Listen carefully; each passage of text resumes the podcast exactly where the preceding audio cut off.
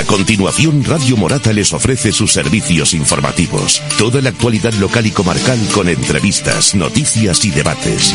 Servicios informativos. Control de sonido y realización David Maqueda. Dirige y presenta Araceli Zarzalejos. La Asociación Cultural Morateña no se hace responsable de las opiniones vertidas por los participantes tanto en estudio como por teléfono, cuyas llamadas se emitirán por antena previa identificación. Comienzan los servicios informativos de Radio Morata.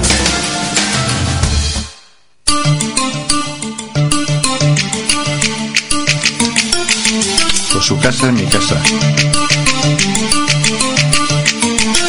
Radio Morata. Servicios informativos.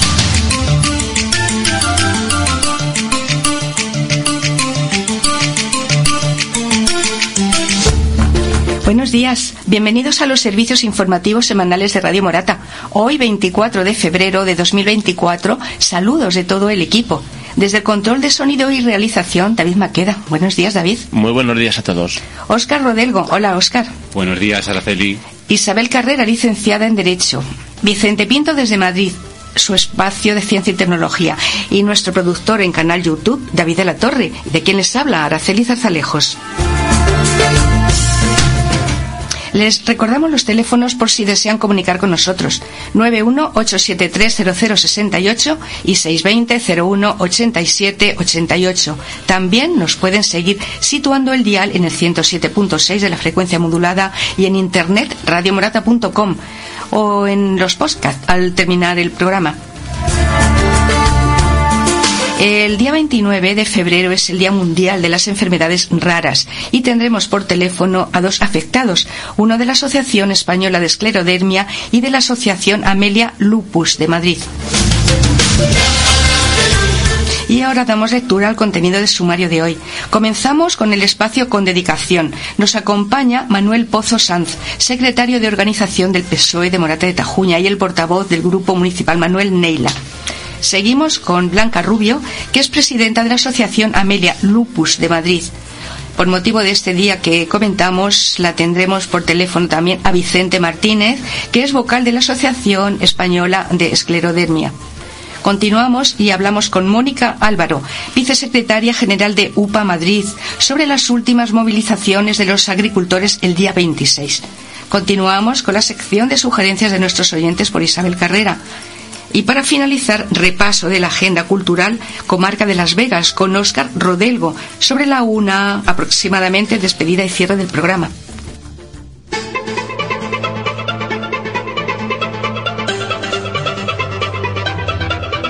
Si tienes negocio y quieres que todos hablen de él, la radio es el medio más directo.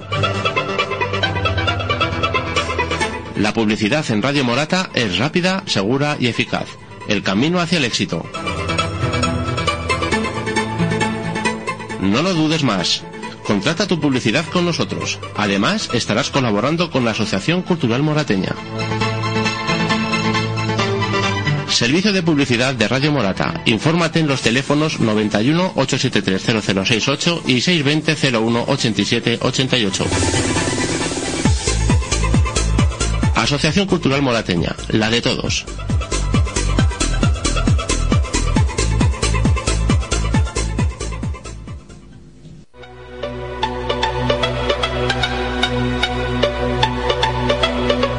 ¿Problemas con tu coche? Pues ya no los tienes, porque en Talleres Elvira tenemos la mejor solución para tu vehículo y para ti.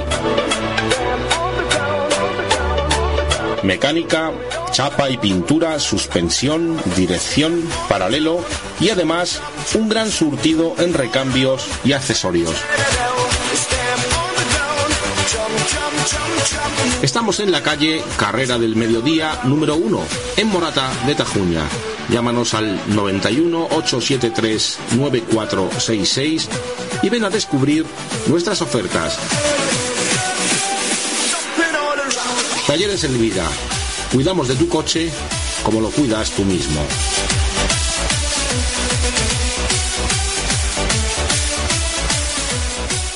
Servicios funerarios de Morata. Estamos a su disposición las 24 horas del día. Nos encargamos de todos los trámites administrativos y trabajamos con todas las compañías de seguros. Tenemos tanatorio propio en Tielmes y Morata de Tajuña. También prestamos nuestros servicios a través del tanatorio de Perales. Nuestros teléfonos son el 91873-1103 y 659-629-117. Servicios funerarios de Morata. A su disposición las 24 horas. Desde hace tiempo, Panadería Encarni en Morata de Tajuña pone en tu mesa los mejores productos con materia prima de primera calidad. Encontrará las famosas palmeritas, mantecados, pestiños, tortas y magdalenas. También nuestro pan del día, todo elaborado tradicionalmente por maestros artesanos de panificadora morateña con más de 60 años a su servicio. Del horno a su mesa Panadería Encarni, en calle Real, número 19 de Morata de Tajuña. Teléfono 91873 9357.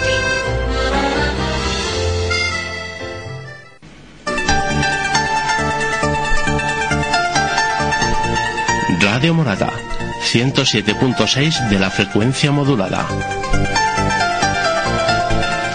Emitiendo desde Morata de Tajuña también a través de radiomorata.com. Radio Morata, la radio que te gusta.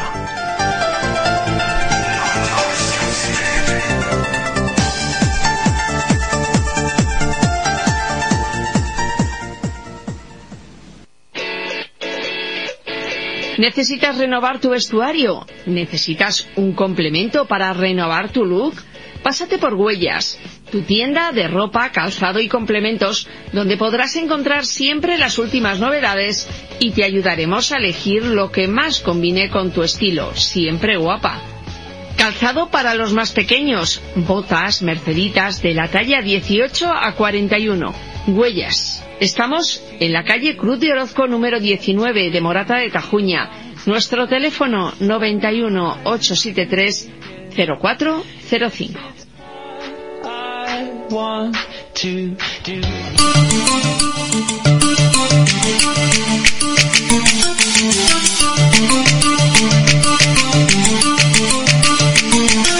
Radio Morata, servicios informativos.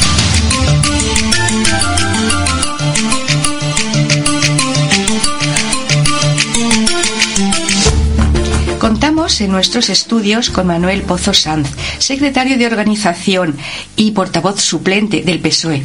También está Manuel Neila, portavoz del Grupo Municipal del PSOE, también de Morata de Tajuña.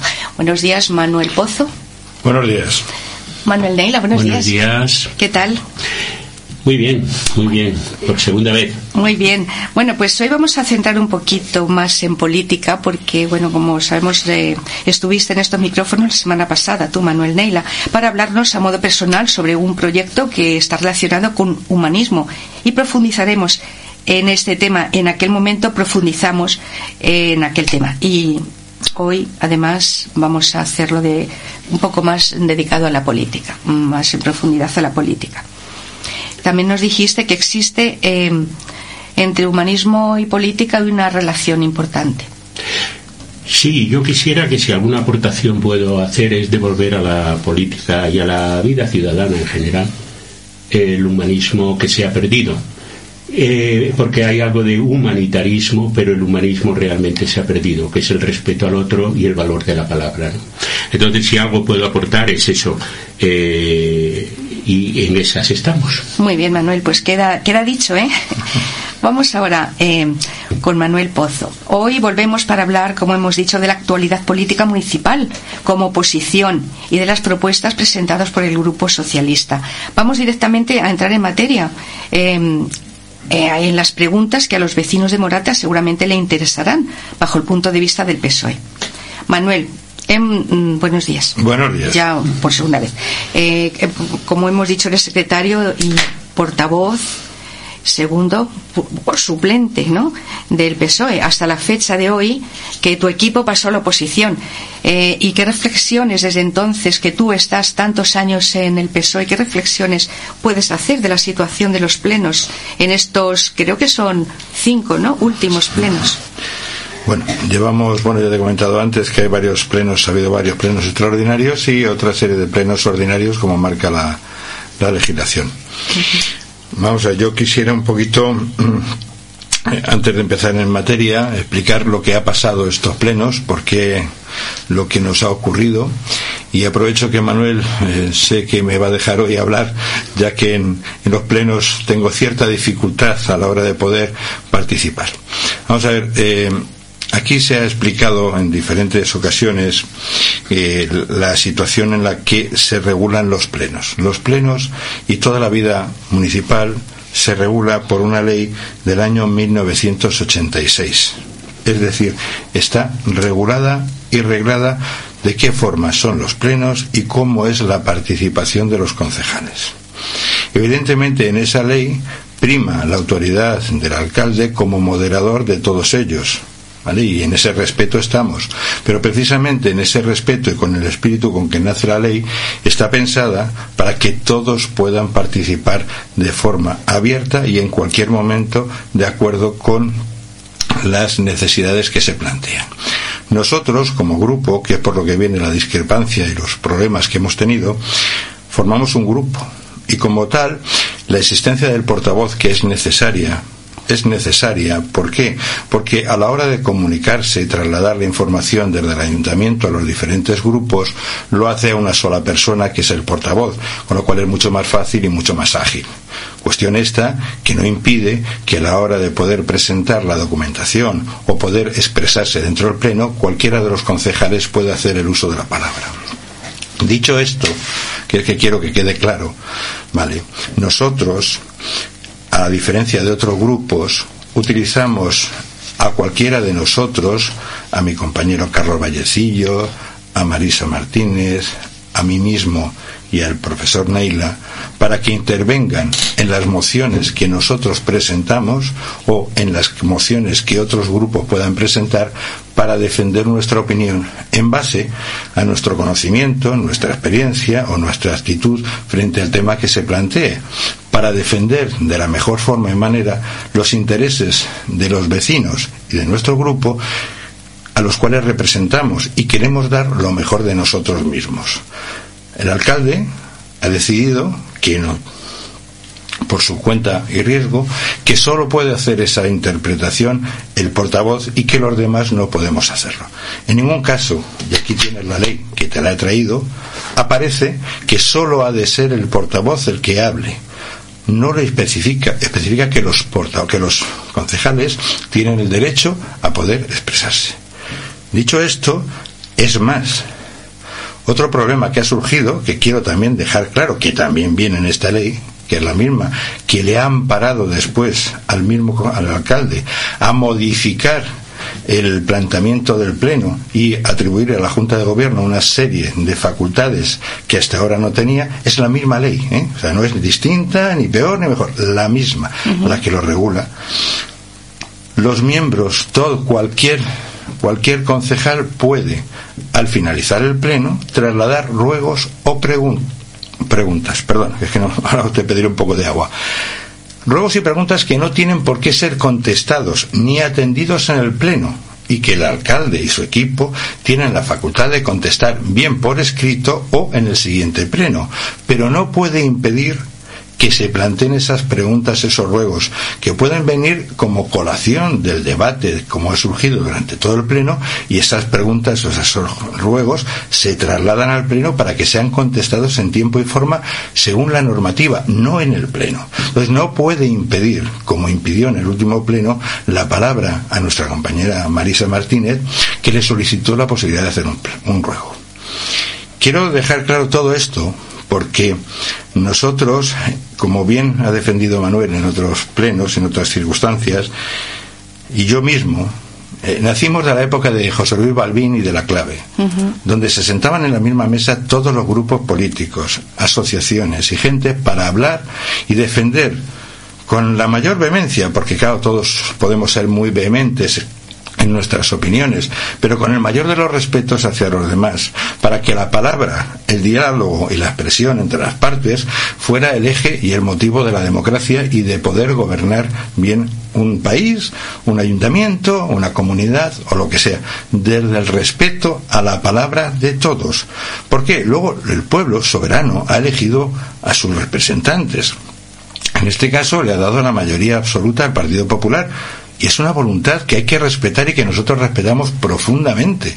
Pero eso no impide que el resto de los ciudadanos que no le han votado y que tienen otra opinión o pueden tener otra perspectiva de los problemas, lo expresen de forma clara, sencilla y contundente en la medida que sea, porque son nuestras opiniones, las nuestras, de los que nos han votado y de aquellos que no nos han votado ni a ellos ni a nosotros, que también, son, que también lo son, que, también lo son. ¿eh? que es un 30% de la población.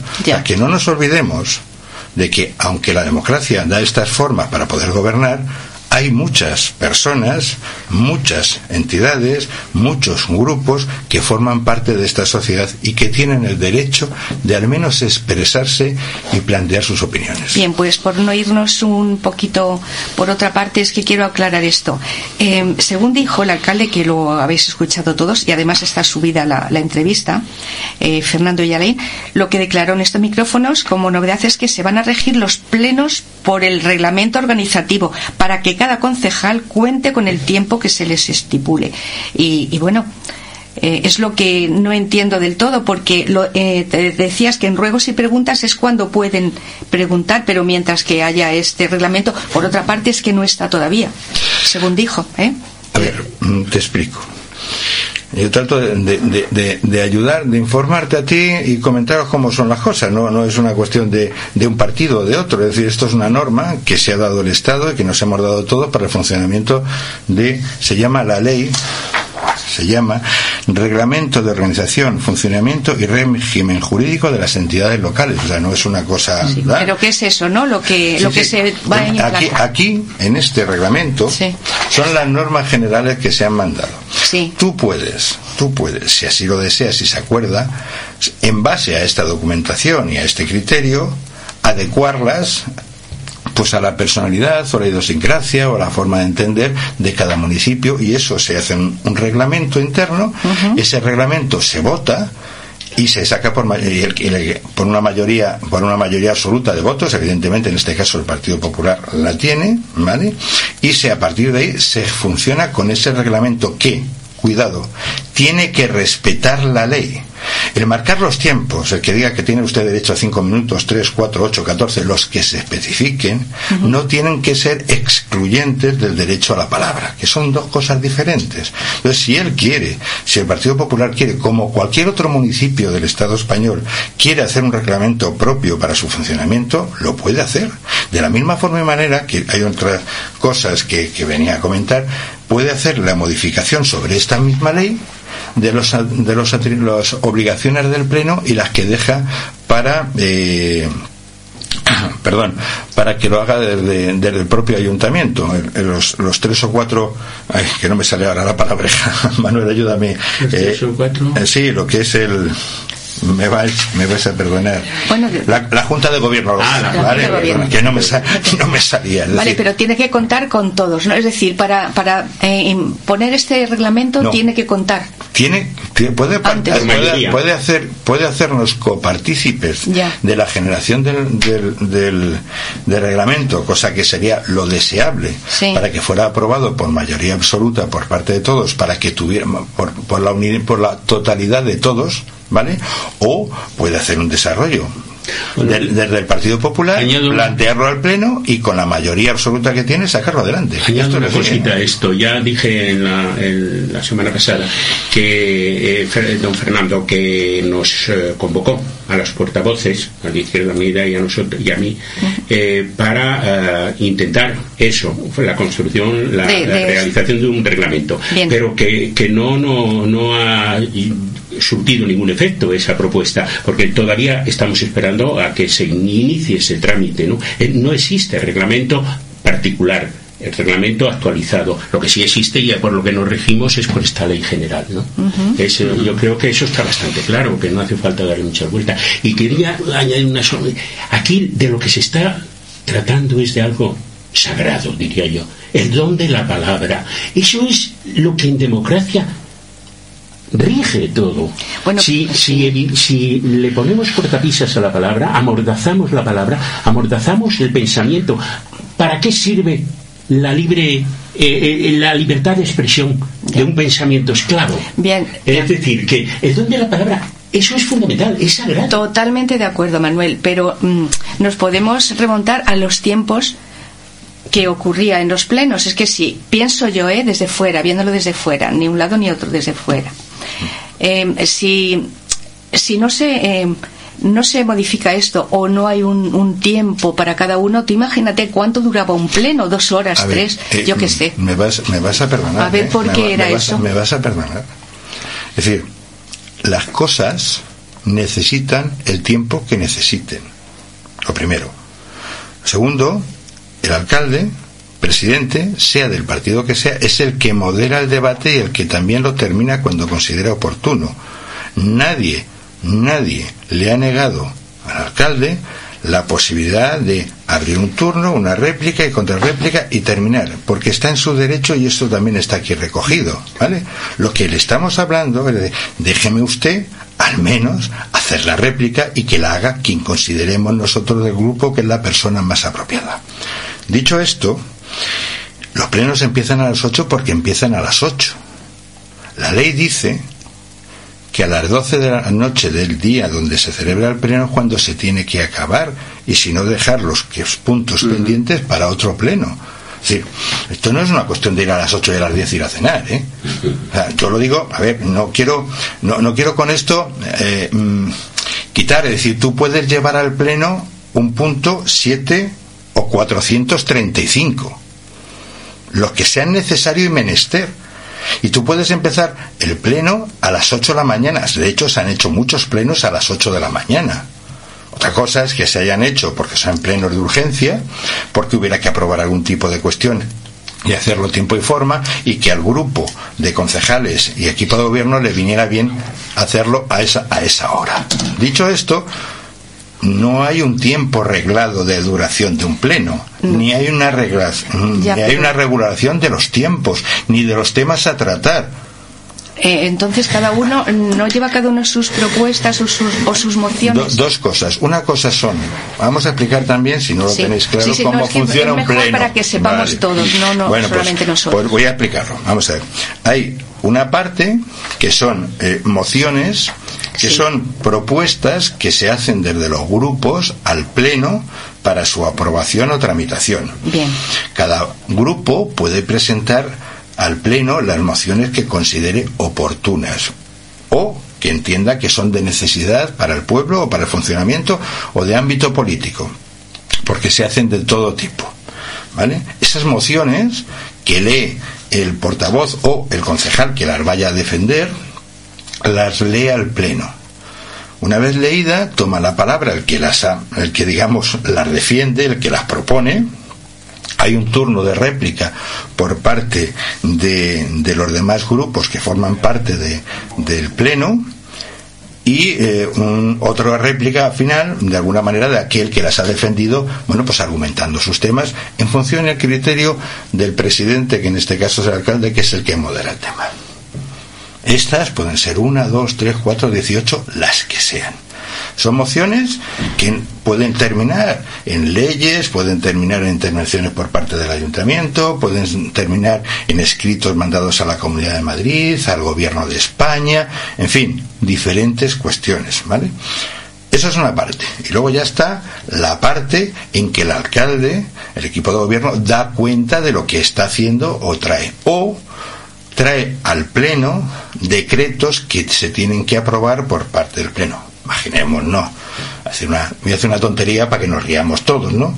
Eh, vamos a cambiar el nombre de Morata de Tajuña y lo vamos a poner en inglés, Morata of Tajuña. Es una chorrada como otra cualquiera para reírnos. Bueno, pues eso lo trae, entonces eso tiene que ser aprobado por el Pleno. Entonces eso trae, no es una moción, sino es un artículo, una ley, algo que se va a hacer del ayuntamiento y se hace. Entonces se vota, se defiende si uno está de acuerdo en que sea en off o sigamos en D y demás historia. Bueno, pues, pues se aprueba que sigamos siendo Morata de Tajuña, lo aprobamos todo, votamos y ya está.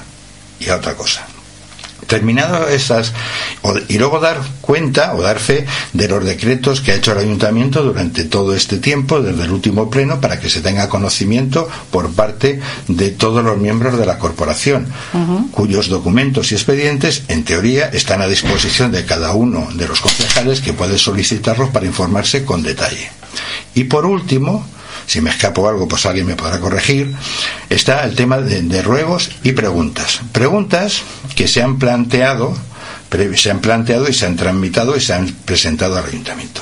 Decir también, que se me ha olvidado, que quiero decirlo, que tanto que todo lo que hemos hablado antes de esto que se trae para votar, lo que he dicho, mira, vamos al próximo pleno, llevamos la comisión de cuentas para el cierre del ejercicio 2023, hay una cosa que se llaman comisiones, donde se informa a los, a los responsables de los partidos que están presentes en esas comisiones de los temas que se van a tratar y se les traslada la documentación que se va a votar para que la estudien.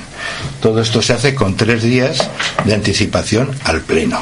El lunes próximo tenemos comisiones a este respecto.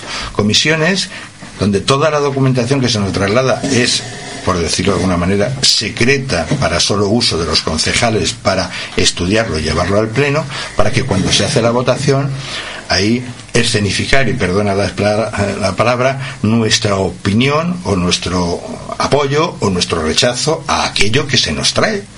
¿Vale? Y en eso, en eso, no necesariamente debería, debe de ser el portavoz el que lo responde, puede ser aquel concejal por ejemplo, en el caso de cuentas, que yo soy las que me han tocado a mí, por decirlo de alguna manera, el que he ido a las comisiones y el que en un momento dado puedo defender mi, la opinión del grupo a ese tema, ¿vale?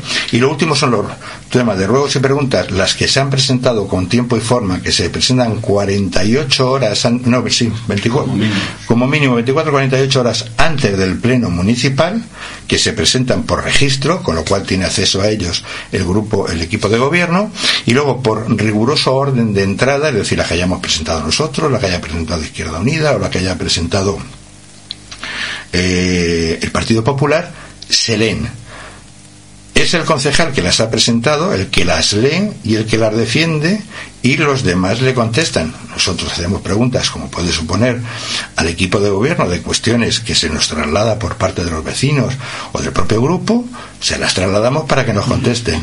Y ellos también se autohacen preguntas, como ha pasado en el último pleno, para demostrar, eh, bueno, pues lo bien que lo están haciendo y decirle al, a los pueblos, al vecino lo que está pasando.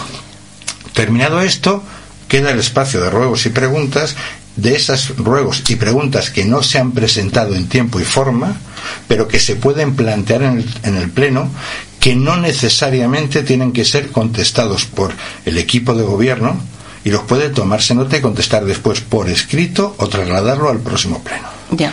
Es, a ver, sé que es un poco rollo y a lo mejor yo no soy un magnífico profesor y no lo cuento bien, pero en resumidas cuentas, eso es un Pleno. Exacto, es que está bien que expliques un poco porque quizás también eh, de esta manera los ciudadanos, los vecinos de Morata, pues se vean un poco más mm, como que, quieren participar también, ¿no? Hay que saber cómo funciona, pero vamos, el tema es que mm, lo que el tema principal era a ver por qué eh, no se puede hacer es qué opináis vosotros de ese tema de del reglamento. ¿Por qué no por qué pensáis que nosotros nosotros no estamos en contra de un reglamento? Es que ya tenemos no, no, no, es que ya tenemos un reglamento, un reglamento que lleva funcionando desde el año 86, es decir, Concepción Loriente, Mariano Franco y Ángel pero Marcelo han funcionado con este reglamento. Yo no he oído, no he oído que esté que en el en la época en que Mariano Franco gobernara, que ningún grupo haya dicho que no se le ha dejado hablar. Yo no he oído en ningún momento ese tema. Ya no estoy hablando de los tiempos de, de, Ángel o los tiempos de, mm. de Concepción Oriente. Estoy hablando de los tiempos de Mariano Franco. Nadie desde el PSOE, nadie desde el PSOE ha dicho que no se le permitiera hablar en el Pleno. pero este reglamento debe ser de otra manera porque según dijo en, hay otros municipios que ya se ya lo están haciendo hace años por lo menos a ver te vuelvo a repetir que la ley ROF permite permite que el propio ayuntamiento ah, pueda organizar su propio régimen interno de cara a los plenos. Pero de momento, no lo tengo. Claro, por eso es lo que hay que hacer, ¿no? Que no, no, no, no, eh, hay que hacerlo si él quiere hacer un reglamento a su imagen y semejanza. Es decir, no hace falta hacer nada que ya está inventado. Ahora, si tú quieres modificar, porque la ley te lo permite, el funcionamiento del reglamento, haciéndolo de la forma que tú consideres, lo único que se le puede pedir a ese reglamento, que además se puede impugnar si no está de acuerdo, es que respete la ley original sobre la que se desarrolla. Yo no le estoy pidiendo que no lo haga. Faltaría plus. Vamos, está en su derecho. Es que yo, yo, yo lo que respeto por encima de todo es el funcionamiento de las instituciones y el derecho que se tiene. Es decir, el ayuntamiento, el equipo de gobierno, tiene las leyes para utilizarlas y hacerlas. Yo no soy quien para decirle que no las use. Yo lo que sí le puedo decir es que una ley consensuada siempre es una ley que tiene más apoyos y que funciona mejor. Un acuerdo entre todos siempre será mejor que no la imposición desde un solo lado, porque entonces vamos de un lado para otro. Es así de fácil. Lo, lo que ha hecho de los plenos está en la ley. Es que la misma ley que él ahora no quiere aplicar es la que se aplica para que pueda trasladarse a la Junta de Gobierno una serie de potestades que de otra manera no podrían ser. La ley lo permite y él ha utilizado la ley. Resumiendo, para utilizar para los oyentes, hay un reglamento marco que ya existe, que es este, la ley. Ese ya existe y sobre ese se está trabajando en las últimas eh, legislaturas. Y hay la posibilidad de adaptar, ese, eh, hacer un reglamento propio. Organizativo. Oh, sí, un reglamento propio, eh, eh, pues subrayando algunas cosas, eliminando otras, pero siempre dentro del marco ley. Ya, pero en, este, en este reglamento. Pero ese reglamento propio es que lo quiere hacer, pero no nos ha. Oye, pero escucha, Manuel, pero es que creo que. Mm, pero en otros municipios ya llevan tiempo, ¿no? la semana pasada sí. hubo un pleno en Alcalá de Henares saltaron chispas. ¿Por qué? ¿Estaba este reglamento? Pero momento. Saltaron chispas porque la mm, alcaldesa de Alcalá de Henares quiere hacer lo mismo que ha hecho Fernando Villalín en, en Morata. Es decir, eh, pues adaptar un reglamento propio, eh, vaciando el pleno de contenido y citando la palabra a la oposición, que está en contra ley. Ese va en contra del marco legal. Entonces, claro, eh, pero ya vemos que eh, don Fernando y la alcaldesa de Alcalá se llevan muy bien. Están tomando una deriva que es el del no respeto al don de la palabra. Pues creo que también había otro municipio que, estaba gobernando el PSOE y estaba ya el reglamento este en funcionamiento. No, Araceli, no es el reglamento, es un reglamento particular por cada pueblo. Si hay cuatro, hay 25.000 municipios en España, pueden haber, puede haber 25.000 reglamentos diferentes, ¿vale? A eso sí, todos tienen que respetar el espíritu de la ley. Es decir, en España hay 17 autonomías y cada consejería de sanidad se llama de una forma diferente y se regula de una forma diferente. ¿Son ilegales?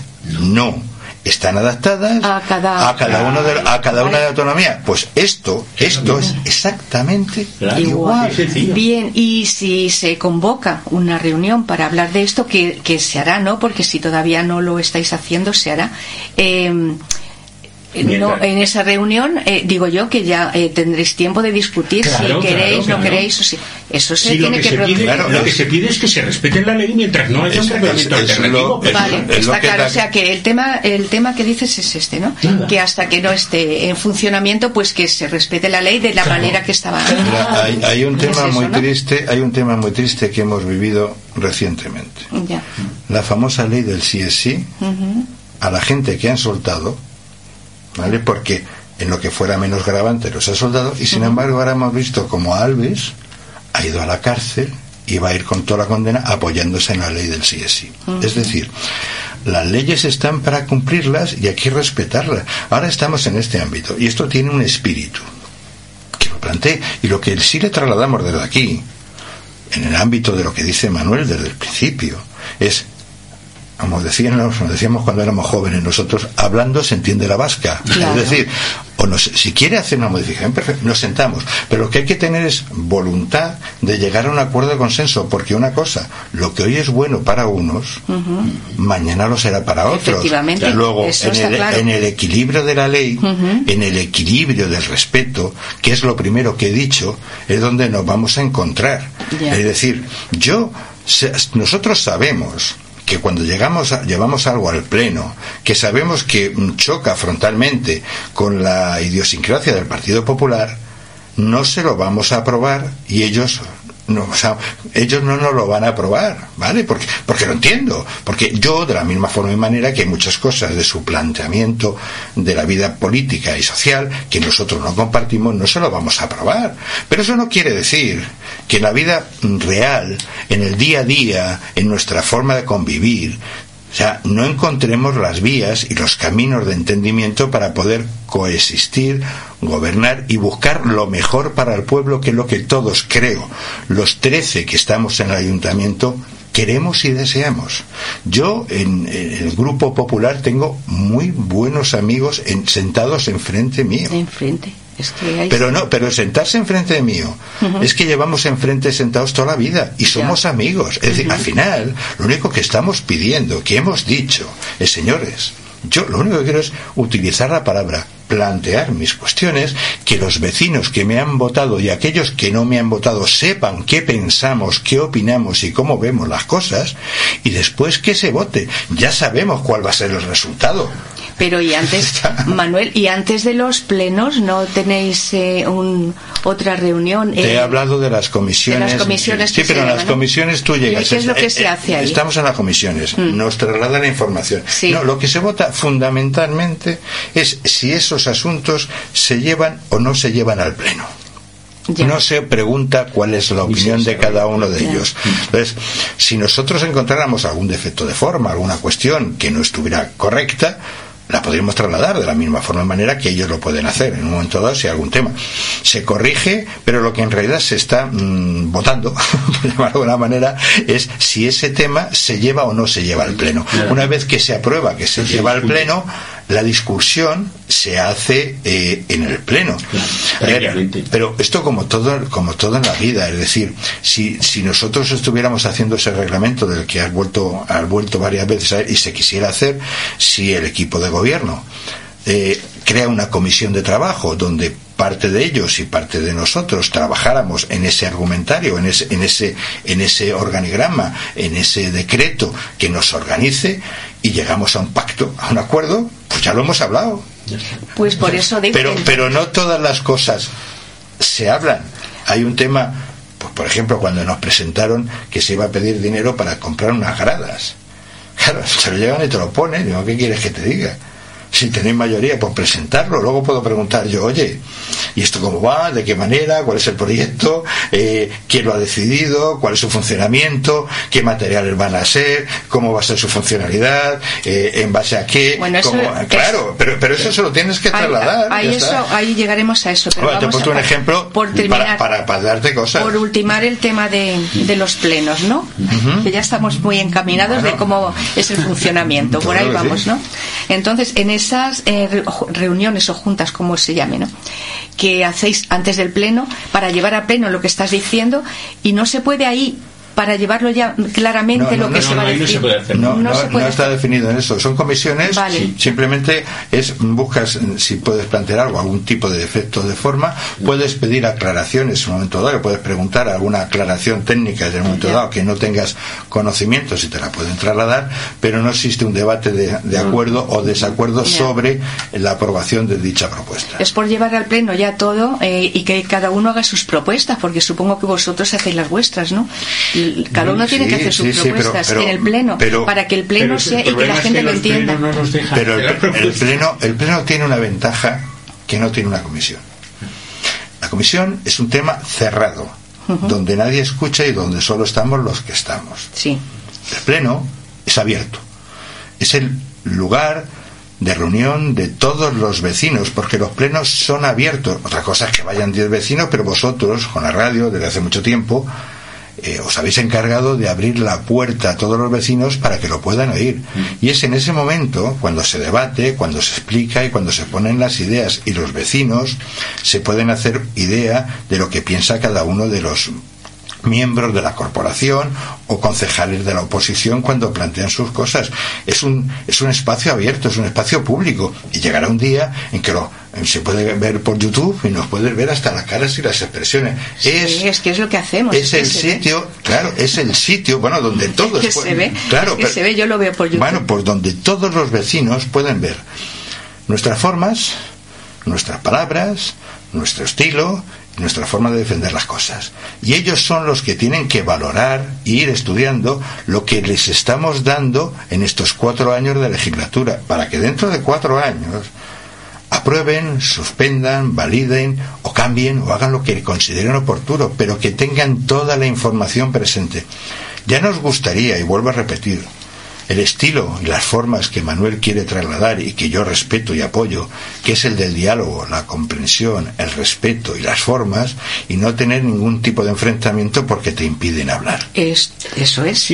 Por eso duran los plenos lo que duraban porque es que no se llega a un acuerdo, eso lo hemos visto todo. Pero el que haya un debate y tú lo prolongues en el tiempo, te vuelvo a repetir, no tiene ningún tipo de, de, problema. Es que a veces los debates es, se repite, se repite, se repite. Hombre, de la misma forma que eh, siempre en una, en una conversación uno vuelve, si tiene muy clara cuáles son sus, opiniones, vuelve a replantearlas y ponerlas. No, no porque yo te lo diga mejor, más educadamente o enfadado chillando, vas a cambiar tu planteamiento otra cosa es que quede claro también para los que lo están escuchando cuáles son los planteamientos que tú defiendes y el motivo por el que los defiendes. Mira, yo quería aquí aportar una cuestión.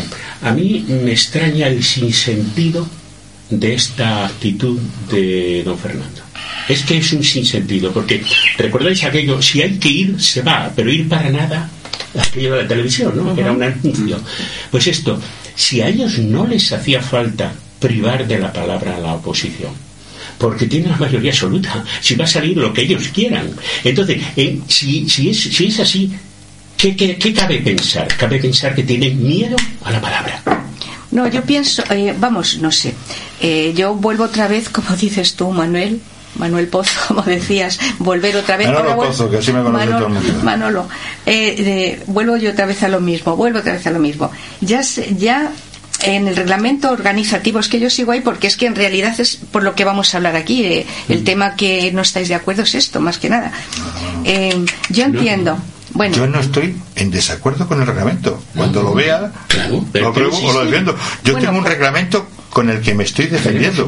Marco. Bueno, pues digamos que, de lo que vamos a hablar o de lo que estamos hablando, del reglamento que es de lo que.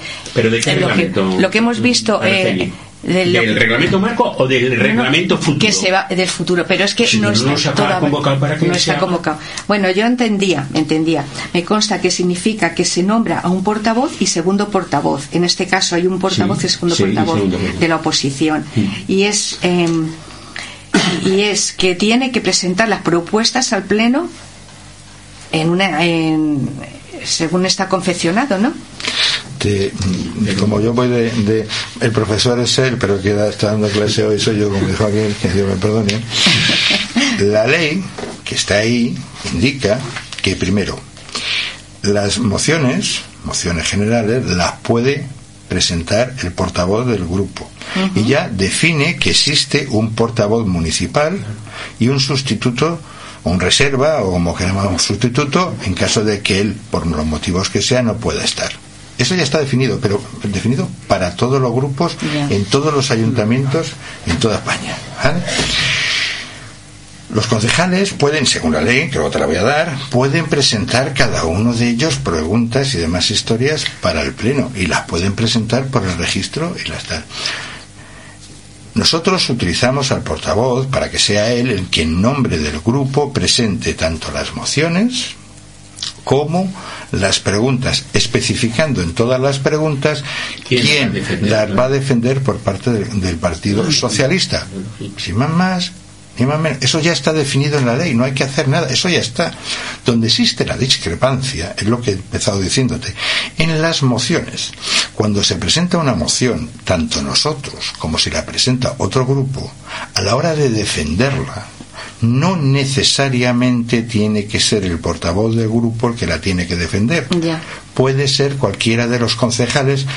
Es verdad que Manuel utiliza un sistema muy discreto, dice, esta moción la va a defender Manolo Pozo, esta moción la va a defender Carlos Vallecillo. Esta moción la va a defender Marisa Martínez. Pues esta moción la voy a defender yo. Y eso es así, ¿no? Sí, bueno, bueno, pues el señor, en, esta, en este momento, que por lo que tenemos la discrepancia, el alcalde presidente entiende que eso no puede ser así, que todas las tiene que defender Manuel Neila y que los demás no podemos hacer uso de la palabra para defender esas mociones. Bueno, eso ya, ahí ya no voy a entrar porque no sé exactamente qué es lo que ocurre sí, pero sí que os digo una cosa, que, si queréis... Está, está grabado en vídeo, ¿eh? lo podéis ver, los vecinos pueden acceder a las grabaciones de vídeo y no, lo no, pueden sí, sí, lo, he visto.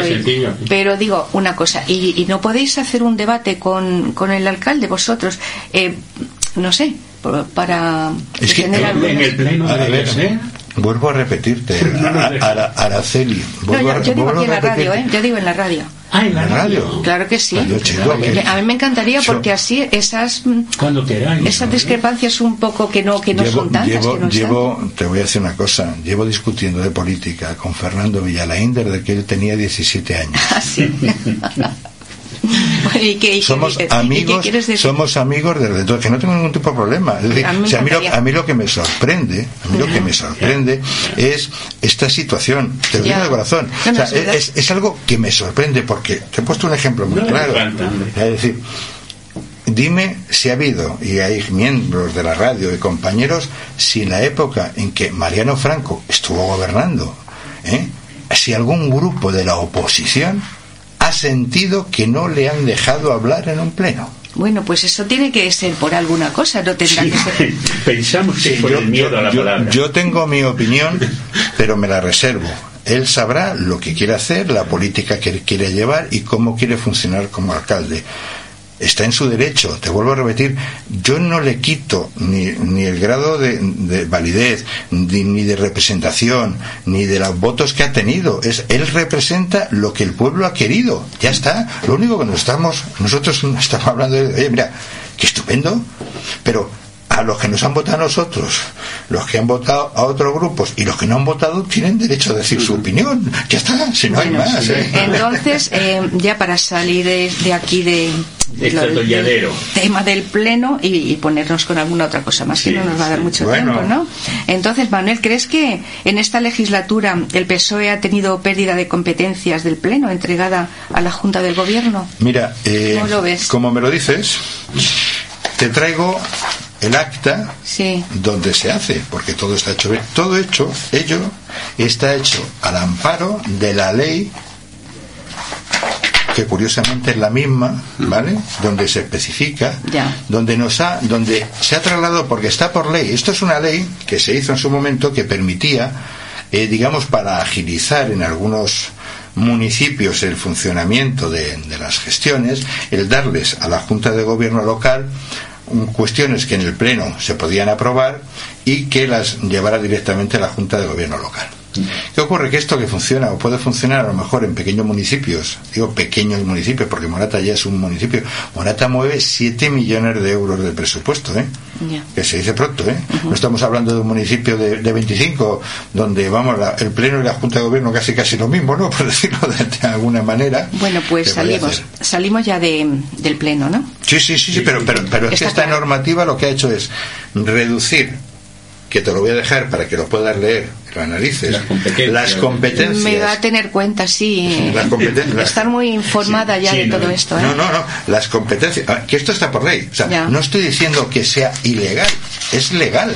Lo que estoy diciendo. Las competencias, que por dónde íbamos. Sí, sí. Las competencias las tienes aquí marcadas de amarillo, todas las que han quitado. Te las dejo para que las veas. Son un montón de ellas. Pueden hacer contratos, pueden hacer un montón de cosas sin necesidad de pasarlo por pleno. Ya. A ver, esto lo pudo haber hecho Vuelvo a repetir, Concepción Oriente, Mariano Franco, Ángel Marcelo Sánchez Acristán, lo podían hacer. Esto está por ley, lo puede hacer. Otra cosa es que al hacerlo, ellos fueran conscientes de que quitaban al Pleno una serie de competencias de que a su vez al hacerlo en pleno se convierte en algo más transparente y que de esta manera queda relegado a la Junta de Gobierno y que nos enteramos después de que aquello se ha aprobado. ¿Vale? Es lo único, pero por ley es correcto. Nadie ha dicho que no sea correcto. lo que pues sí digo es que, hombre, si tus antecesores que sabían del espíritu de la ley, que sabían de que podía funcionar y que les encantaba trasladar a los vecinos cómo estaban funcionando las cosas a través de sus representantes en el Pleno, ¿por qué tú ahora no dejas hablar a unos y además les quitas las competencias? Bueno, pues es una, una pregunta buena que nos puede contestar, como digo yo, si queréis, lo preparo para otra semana y, y a ver por qué este cambio en este sentido, ¿no? Pero insisto, desde el respeto a la ley, esto está dentro de la ley. Vale, pues ahí se puede discutir. Yo creo que os podría eh, eh, también contestar, ya que en el Pleno a veces nos quedamos así como un poco a medias de las cosas, ¿no? Si no dejan que vayan adelante, pues tienes que quedarte a medias. Bueno, pues muy bien. Eh, ¿Quieres que pasemos a otro tema? Vamos al tema de pues, el, por ejemplo, las fiestas, los gastos de las fiestas, si quedó alguna cantidad pendiente del anterior gobierno, por ejemplo. Hay algunas más, ¿eh? pero ya no va a dar tiempo a tocar todas. ¿eh? ¿Qué podéis decir de los gastos de las fiestas? Pues mira, hay dos, eh, podemos hablar de la fiesta, ¿no? Hay una cosa muy sencilla. Como casi todo, como en casi todas las gestiones, yo no, no puedo hablar de lo que no viví en primera persona. Puedo hablar de las referencias que me han trasladado y sobre todo de las palabras mismas que ha utilizado el equipo de gobierno actual. Es cierto y se ha reconocido que algunas facturas sobre todo taurinas, quedaron pendientes de, abono, pero por defecto de forma de las facturas, con lo cual hasta que las facturas no son correctas o no están de la forma que tienen que ser o se entregan en tiempo y forma, pues no se han podido abonar. Ya se han quedado. Nosotros lo que le hemos dicho en las fiestas, y no sé si volveremos a preguntárselo, es que queremos tener acceso a toda la documentación que se refiere a las facturas, gastos que se han hecho en las últimas fiestas, porque ya se encargaron ellos de decirnos que es que habían gastado 50.000 euros menos que nosotros, que nuestro equipo de gobierno anterior en la fiesta. Digo, mira, yo no, yo no voy a entrar en, en eso. Quiero ver lo que tú me dices, quiero comprobarlo, quiero validarlo y ya está. Si yo no estoy en contra de que los morateños se lo pasen bien y que disfruten de la fiesta, todo lo contrario, que el primer fiestero soy yo, ¿eh? Aunque parezca así, a mí me toca siempre el papel de serio y tengo que poner cara de serio y contar las cosas muy serias, pero vamos, te digo yo que yo tengo mi WhatsApp, ¿eh? bueno, pues eh, eso queda ahí también, ¿no? Que has contestado, más o menos que si quedó pendiente, yo preguntaba que si quedaba alguna cantidad pendiente. sí, ya te digo. Ya me has a ver, que hay una, factura, además, que la, presentó Julio, la puso. A ver, que es que mm, esto es una vascontada. Es de la misma forma y manera que dicen que es que no, que hemos dejado, se ha quedado el ayuntamiento sin dinero y que yo sepa, mm, van a quedar cuatro millones de euros. Entonces, de todas maneras, esto lo veremos porque el próximo pleno, el próximo pleno viene el cierre del año 2023, un pleno económico muy interesante, donde se dirá el dinero que se ha gastado, no se ha gastado y lo que queda en caja. ¿Vale? Porque, claro, es muy importante. Claro, porque, porque, te puedo garantizar que las obras estaban presupuestadas, al que le gusten más como al que le gusten menos, pero estaban presupuestadas y el dinero estaba para pagarlo, que claro se va a pagar, como se compró la casa Riaza, que estaba ahí, y eso también ha habido que pagarlo, y también estaba presupuestado y el dinero está, y va a quedar más dinero. El asfaltado de calles que se hizo, que estaba presupuestado, ha habido que pagarlo, pero ahora lo que no pueden ir diciendo por los diferentes ámbitos, que es que hemos dejado antes de las elecciones que el ayuntamiento estaba en ruinas, que los demás estaban todos en ruinas, y a ver qué nos dicen no lo voy a decir yo, ¿eh? lo va a decir el concejal de Economía, el saldo que les queda. Bien, vale. Lo de la Casa de Riaza, bueno, más o menos ya también, que es lo que te quería preguntar, más o menos ya, ya lo hemos pasado, ¿no? Un poco por alto. ¿Tenías el proyecto? Yo, te quería comentar de la Casa Riaza y del, último tema de la Casa Macron. Sí. Eh, yo tengo una duda que desde aquí, muy breve. Le voy a Para que nos dé tiempo a avanzar. Vale, no, no, pues yo que quiero trasladar dos preguntas y dejárselas eh, con permiso de Manuel. Vale Ahora la Casa Macron la vamos a tener un año más. En el último pleno nos dijo que no iba a gastarse un duro en aquello que no era suyo. No sé si esto va a hacer que ahora se arregle lo que los perfectos que tiene para aguantarlos para un año.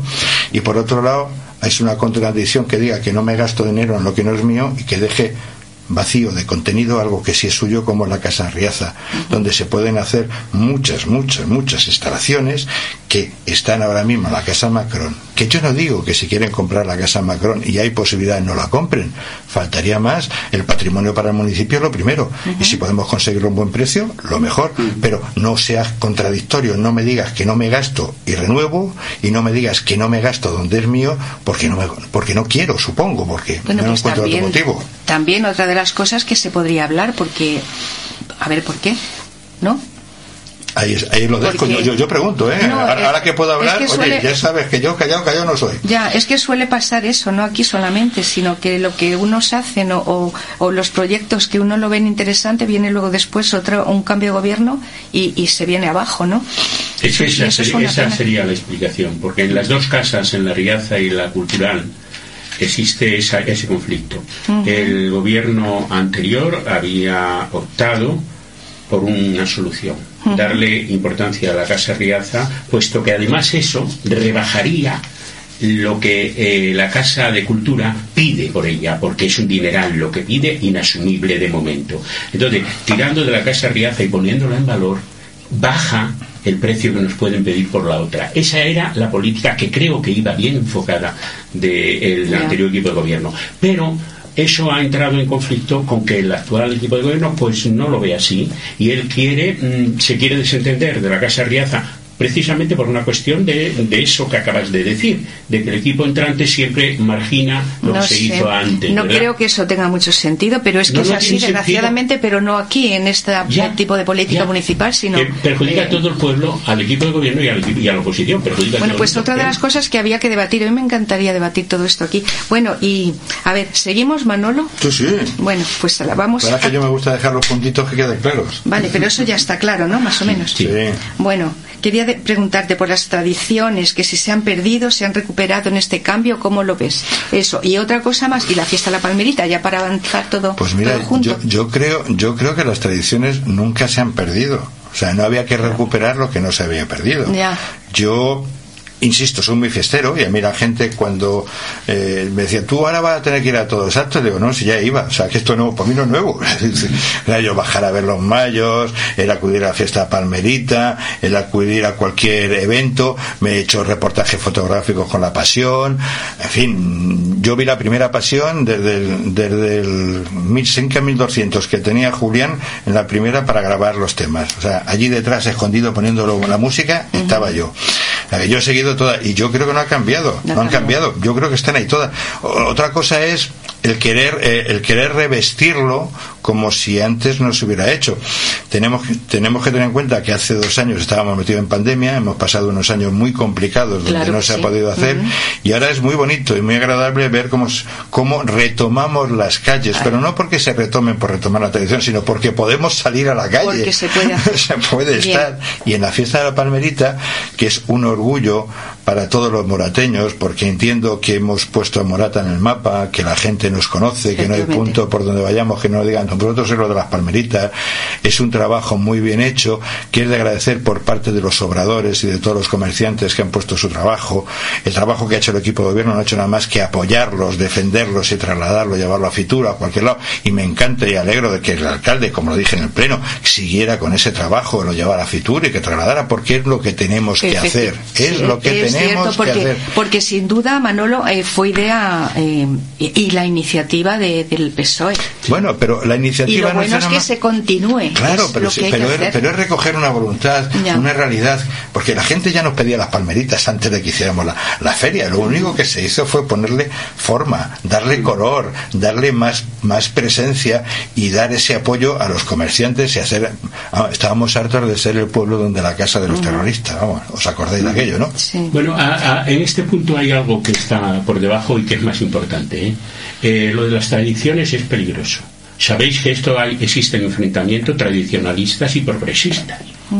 los tradicionalistas ponen por delante las, el carro y los bueyes uno o el carro y los bueyes el otro, ¿verdad?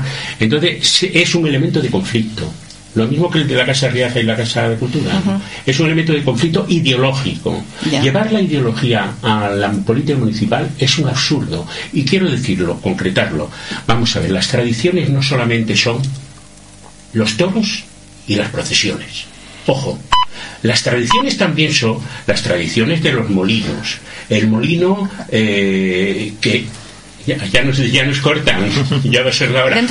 lo que quiero decir es que ojo con lo de las tradiciones, que, no que hay tradiciones regresivas y hay tradiciones progresivas. Hay tradiciones que merece la pena conservar y otras que no. ¿Qué es? ¿Que nos vamos ahora a dedicar a tirar de la, de la torre de la iglesia el carnero abajo, como hacen en algunas tradiciones? Hombre, hay que ver qué tradiciones merece la pena conservarse y qué otras no, porque estamos en la sociedad del espectáculo y es algo lo que nos va a llevar a, a donde no queramos ir. Bueno, Manuel, pero creo que hay espacio para todos, ¿no? Para una cosa y para la otra. Claro, claro, pero no una contra otra. No, no, sino por supuesto que no. Y otra, exactamente. Sí. hay espacio para todos. y, bueno, nos quedan alguna, ya la última pregunta, Manolo. Dime. Em, ¿En qué situación económica se quedó el ayuntamiento? Me consta que, se habían pagado ya bastante facturas pendientes, ¿no? Volvemos a ese tema de antes, ese mismo tema, pero para, no sé, para dejarlo más clarito. Yo, yo mira. Eh, Esta es la última pregunta. no, no, no, ¿eh? adelanto, adelanto. Te he dicho, eh, el ayuntamiento tenía 7 millones de euros ahorrados. ¿vale?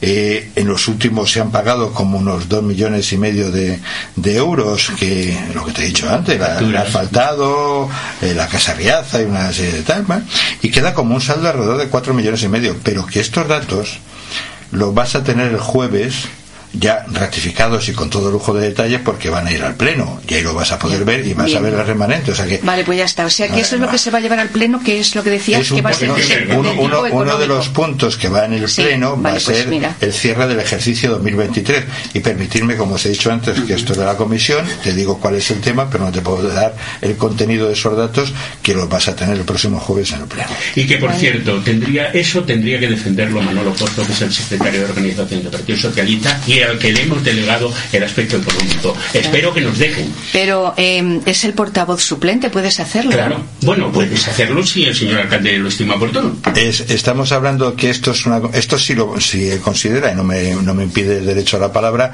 no es una moción. Donde hemos tenido los conflictos en las mociones. Esto es de esas cosas que te he dicho que van a ir al pleno, que nos informan y que se han de votar. Bueno, pues qué bien. ¿Y cuándo es el siguiente pleno? Para... El jueves que viene. El jueves, mira, pues le decimos a nuestros oyentes que es muy interesante, va a ser interesante y además que van a participar, que lo bueno es que, que, participe el pueblo. Claro. Claro, porque están sus cuartos ahí. ¿eh? Yo, yo, yo quiero aprovechar que el otro día me diste la facilidad de poder hacer una cuña, de sentirme muy contento de estar en Radio Morata que es parte de, mi vida, parte de mi historia, y es un sitio donde he dedicado muchas horas y al que le he dedicado mucho, mucho cariño. Dejé Radio Morata cuando mm, salí elegido secretario general de la agrupación del Partido Socialista, hace, hace muchos días, y estaba de consejero, estaba aquí en el grupo. Terminé, solo pedí un hueco, que era para dar el premio a los 25 años de muchos que estaban aquí, entre los que recibí la placa, y una vez terminado eso lo dejé, pero nunca he dejado de estar pendiente de, Radio Morata, de la voz del Tajuña. Sus carteles los encargué yo hacer y se los traje a la radio tus fotos que, están, que, aparecen Entonces me siento muy a gusto y os deseo mucha suerte, mucho trabajo mucha mierda, como se dice en el teatro, ¿eh? y que esto funcione, que siga para adelante, que entre más gente, que os acompañe, y que ya sé que el enemigo público hoy es Internet y todas estas cosas. Bueno, hacer podcast de estos maravillosos, utilizar la radio para hacer historias, cuentos, narraciones, ponerlo como la radio, en fin, hay mil soluciones que veo que están ahí. Mucha suerte en esta labor y que sigáis adelante. Pues a mí me encanta lo que dices, son unas palabras muy bonitas porque además eh, es un orgullo que, volváis, que, que, además cada persona que pasa por aquí, en la mayoría de los casos, ha estado en la radio, ha fundado la radio. Villalain, Fernando también, Villalain. Sí, sí, sí, Fernando también ha estado en esta, también en esta fiesta, sí, Tú claro. también, eh, eh, David, que aunque es más jovencito, también vino aquí con calcetín corto y todo, yo creo. ¿Eh? David, eh, David. Sí, así es. Tenía yo 17 años cuando comencé en este mundo. Por eso te digo que, que es un orgullo, ¿eh? Y que luego la cosa ha evolucionado, unos se han dedicado a la política, otros a radio, otros a cada uno, pero lo importante de todo, lo importante es que, que es lo que quieren los vecinos, que, que los plenos volviendo al pleno, que sea productivo, que sean interesantes y con la empatía entre todos, que es los que los ciudadanos quieren percibir de sus políticos, ¿no? Es así. El- esa oferta ya la hemos hecho. Sí. Nosotros tenemos una oposición cordial, crítica, como no podía ser de otra manera, y con Sí. firmeza y participativa. Si no se nos deja participar, ya no es un problema nuestro. Pues yo creo que eso tiene una solución muy, Pues creo yo, vamos, que, que- que no es tan difícil. Bueno, Manuel Pozo, Manuel Neila, muchísimas gracias de verdad. A ti. Y, por este y nada más que me digáis, va a haber un debate aquí, que va a ser agradable además, va a ser, sim- va a ser mm, eh, amable. Yo creo que va a ser amable, pese a todas las diferencias que pueda haber o, o no sé. ¿eh? Y si hay un programa de chistes también me llamáis, ¿eh? No va a ser solo esto. claro que sí, Manolo. Muchas gracias, de verdad. A vosotros. Saneamientos Vanessa. Fontanería, calefacción, riego, piscina, muebles, accesorios de baño, grifería, mamparas de baño. Saneamientos Vanessa. En la Avenida de la Constitución número 29 de Morata de Tajuña, nuestro teléfono y fax 91 873 0074. Saneamientos Vanessa.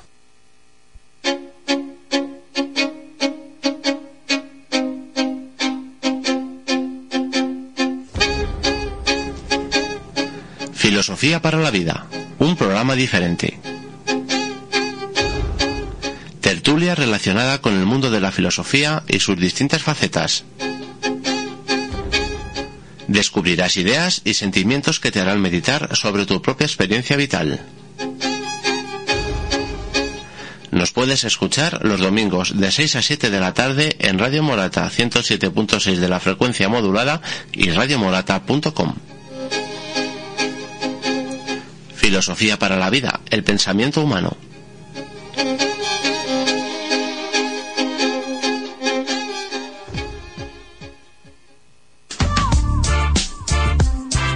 Enrique Velilla, peluquería. Alta calidad en todos nuestros productos. Tratamientos capilares, alisamientos con queratina, fotodepilación y mucho más.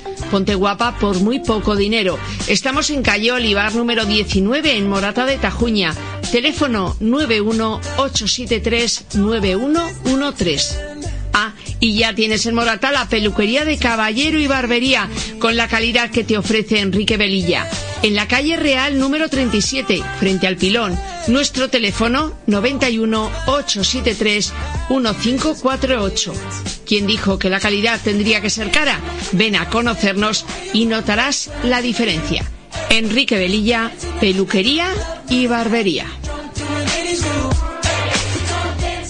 El sol sale para todos. Recuerda este refrán. Si quieres llegar a viejo, come el pan del tío conejo. Panadería Horno de Pan, el sol sale para todos. El mejor pan, la mejor elaboración, exquisita bollería. Panadería El Sol sale para todos. Calle Real 53. Teléfono 918730251. Recuerda, si quieres llegar a viejo, come el pan del tío conejo. En Morata de Tajuña tiene usted Cerrajería La Década. Fabricamos todo tipo de muebles en hierro y forja. Cabeceros de cama, sillas, sillones, mesas, lámparas de techo, pie y sobremesa, muebles de interior y jardín, construidos con materiales vistosos y duraderos. Y ahora también fabricamos todo tipo de cerramientos de aluminio, puertas, ventanas, mamparas. Visítenos en la calle Terrero número 12. Cerrajería La Década. Varias décadas trabajando el mueble.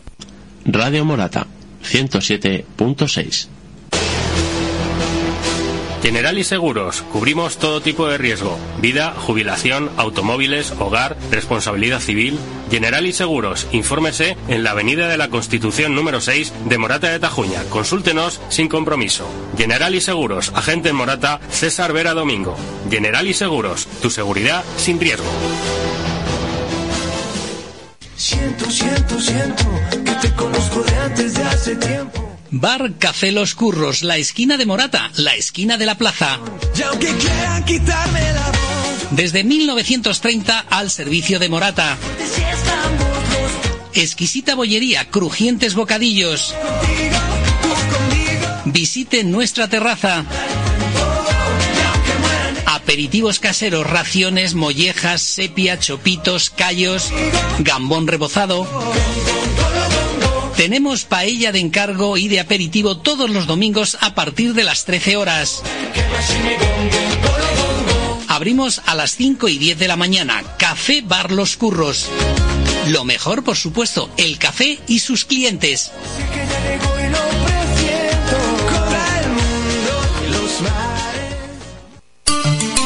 Servicios informativos de Radio Morata. Toda la información local y comarcal con entrevistas, noticias y debates. Los sábados por la mañana de 11 a 1 en Radio Morata. 107.6 de la frecuencia modulada y radiomorata.com. Servicios informativos. Control de sonido y realización David Maqueda. Dirige y presenta Araceli Zarzalejos. Servicios informativos de Radio Morata. En Carrefour Express Morata tú eliges la calidad, el mejor servicio y atención. Por eso y mucho más te ofrecemos las mejores marcas y calidad en sus productos. Y si no tenemos lo que buscas, te lo conseguimos. Carrefour Express Morata. Nos puedes encontrar en la Plaza Mayor. Y llámanos y te llevamos la compra a casa por un coste adicional de tan solo 5 euros con pedidos mínimos de 25. Nos puedes llamar al teléfono de pedidos 643-281049. Carrefour Express Morata. Calidad y buen precio. Y ahorra con el aceite de oliva suave 0,4 grados o intenso 1 grado de la masía. La garrafa de 5 litros a 42 euros.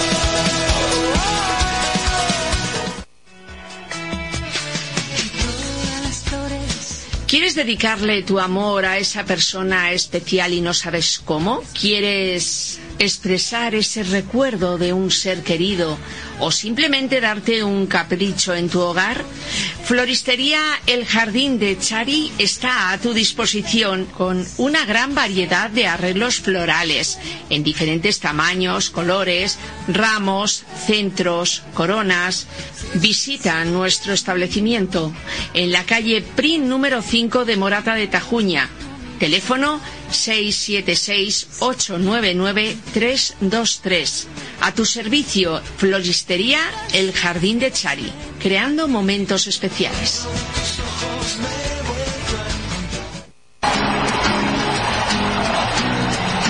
Charcutería Jimor. Quesos, fiambres de primera calidad. Elaboramos además tablas variadas por encargo. Estamos en la sección de charcutería del supermercado Día, en Morata de Tajuña. Aprovechate de nuestras promociones. Paletilla ibérica de cebo a 65,95 euros la pieza. Jamón selección etiqueta negra 119,90 euros la pieza de 7 kilos y medio aproximadamente. Jamón bodega reserva a 69,99 euros la pieza de 7 kilos y medio aproximadamente. Gimor, profesionales a tu servicio. Gimor, la charcutería de Gustavo. Teléfono 660 393 210. radiomorata.com En Mesón Los Arcos hemos adaptado nuestra carta para ti. Visítanos y elige nuestra variedad de raciones, callos caseros, entresijos y gallinejas, patatas al ajillo, patitas de calamar, gambas a la plancha, chuletas de cordero. Escoge la gran variedad de bocadillos, queso, jamón, panceta, calamares, tortilla variada. Por un pedido mínimo de 10 euros te llevamos tu pedido a casa viernes, sábado, domingo y vísperas de festivo hasta las 12 de la noche. Teléfono de pedidos 639-983258. Síguenos en redes sociales Mesón Los Arcos, calle del Carmen número 10, Morata de Tajuña. Recuerda nuestro número de teléfono 639 98 32 58.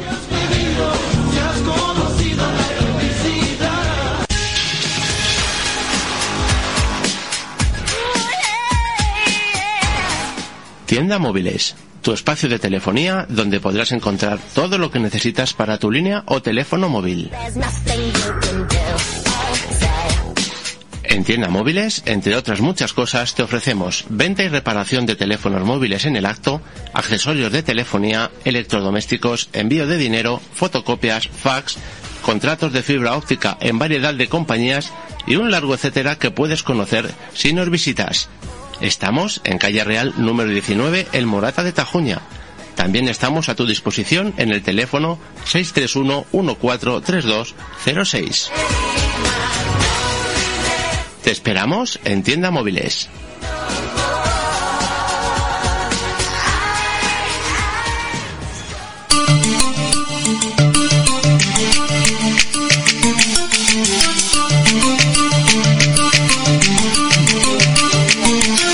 Radio Morata. Servicios informativos.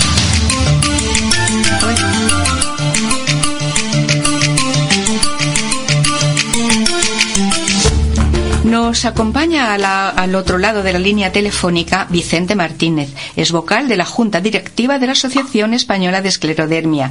Y como hemos anunciado al inicio, el día 29 de febrero es el Día Mundial de las Enfermedades Raras y poco frecuentes. Queremos que nos informe Vicente de los actos que se celebran en este día porque la esclerodermia es una de las enfermedades raras, es crónica y de tipo reumático. Buenos días, Vicente, ¿qué tal? Buenos días, Araceli. Bien. Bueno, gracias por acompañarnos. Eh, bueno, son la esclerodermia es una de, la- de estas enfermedades reumáticas, ¿no? Son de diversas patologías o trastornos. Sí, la esclerodermia es una enfermedad crónica y autoinmune. Eh, está incluida en- dentro de las enfermedades reumáticas. Se manifiesta habitualmente por el endurecimiento de la piel, que es lo que da nombre a la enfermedad. Y en su forma sistémica afecta a los órganos internos, por lo que puede llegar a ser grave. y de una persona a otra los síntomas varían bastante. Depende también de, de cada de cada persona qué órganos tenga afectados. Ya. Y es de origen genético también, puede ser de origen genético. Y bueno, y pueden ser también de como resultado de alergias, infecciones o factores ambientales. También puede puede ser de ahí, ¿no? Que, que pueda Bueno. venir de ahí. El- la causa es aún desconocida. Sí que se sabe que existen factores genéticos y ambientales en su aparición, pero todavía no, no se sabe exactamente cuál es el origen. Por eso, pues es importante seguir investigando, Ujú. pedir que se investigue más. Sí, pues gracias a estas campañas se consigue dar más conocerlo y sensibilizar al público, ¿no es eso? Vicente. Claro, claro. Estas campañas se hacen para eso, eh, para concienciar a la gente y para concienciar a, a los poderes públicos para que eh, inviertan más en investigación y, y, y, bueno y que nos apoyen porque nos falta. Claro, porque Ayuda. sí, porque claro, eh, ya que es crónica, pues eh, hay que prevenir y detener, que es que, que es lo que más puede ayudar. Pues bueno, pues lo de siempre, una vida sana, buena alimentación, hacer deporte y, y bueno, y ante cualquier síntoma, pues acudir al médico. Lo que pasa que en estas enfermedades eh, pueden pasar años hasta que hasta que se obtenga un diagnóstico. Por lo que desde la asociación también se solicita a las autoridades sanitarias un protocolo de actuación en atención primaria y en atención especializada para que forme a los médicos, a los profesionales, eh, para poder detectar esta enfermedad lo más antes posible. Claro, porque no en todos los casos es, es fácil, ¿no? Porque como son tantas las patologías, son creo que eh, entre 4.000 o o 5.000 enfermedades raras. 7.000, cerca de 7.000. 7.000, claro, es que es muy difícil, ¿no? Pero bueno, Sí, la- claro. en el caso de la esclerodermia más o menos está, no es que esté muy avanzado en la investigación, pero sí que eh, está como mm, más conocido, quiero decir, por, por los... eh, Por los síntomas. Sí, por los síntomas y por los, mm, los especialistas de reumatología, que ahí en ese caso sí lo detectan enseguida. Sí, normalmente con el fenómeno de Raynaud normalmente te, es, un, es un síntoma en el que indica claramente que es esclerodermia, pero también hay otra gente, a lo mejor otros enfermos que no que no tienen estos síntomas y cuesta mucho. Hay, hay casos que han tardado años en, en no tener un diagnóstico. Claro. Sí, luego tampoco, por otra parte tampoco hay tantos medios, ¿no? Es decir, eh, pues tratamientos, quiero decir tratamientos. mm. Claro, claro, la, la esclerodermia no tiene un no tiene cura, eso para empezar, pero que tampoco tiene un, un tratamiento específico de esclerodermia, se van utilizando eh, pues eh, medicamentos de otras patologías y, y se va la verdad lo que sí que es cierto es que se ha avanzado mucho pero no tenemos un una- un tratamiento específico para la- para curar la esclerodermia Claro, es lo que te iba a preguntar, que si había avanzado, va avanzando, pero lento, ¿no?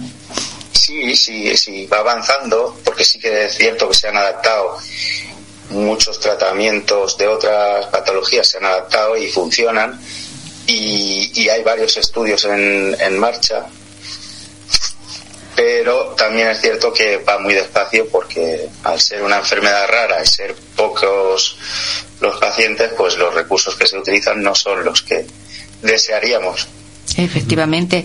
Bueno, pues entre los actos que se van a celebrar el día 25, mañana, ¿no? Sí, mañana se celebra la gala de monólogos solidarios, que ya habíamos hablado la pasada semana de ello, pero hoy lo recordamos, que es en la sala platea de, de Vacía Madrid. Sí, en la sala platea, en la calle Electrodo 50, Rivas, Vacía Madrid, en Madrid. La sexta gala de monólogos solidarios Sí, por por- las enfermedades raras. Eso es, que en otras ocasiones también han colaborado, ¿no? Eh, eh, seis, eh, creo que es la sexta edición. Sexta, sexta edición. Está muy bien. En este caso colaboramos con, con la, asoci- la Asociación Amelia de Lupus, Madrid. Sí, sí, que vamos a tener a Blanca ahora a continuación cuando terminemos eh, de esta entrevista vamos a conectar con Blanca que es de lupus, que es otra de las enfermedades raras o poco frecuentes que se dice Sí, también. sí, es otra enfermedad eh, eh, igual que la de que la esclerodermia es autoinmune y es tiene bastante cosas en común con la esclerodermia. Muy bien, pues seguimos con lo de la mm, con lo de los monólogos. Hemos dicho que la entrada son 15 euros y si se piden por internet 12. Todavía estaremos a tiempo casi porque si es mañana igual queda alguna alguna entrada libre. Claro, claro. Además, además se puede colaborar eh, con la fila cero. Ah, con la fila cero. Y para ese caso qué habría que hacer? Pues hay que entrar a Notikumi. Nutikumi. Nutikumi. Notikumi. Notikumi. Sí. Punto com. Punto com, sí. Vale, y ahí ya se, se informa y ya se consigue. Exactamente. Bueno, pues Sexta- Hay que buscar la sexta gala de monólogos solidarios por las enfermedades raras y ya directamente colaborar con la fila cero.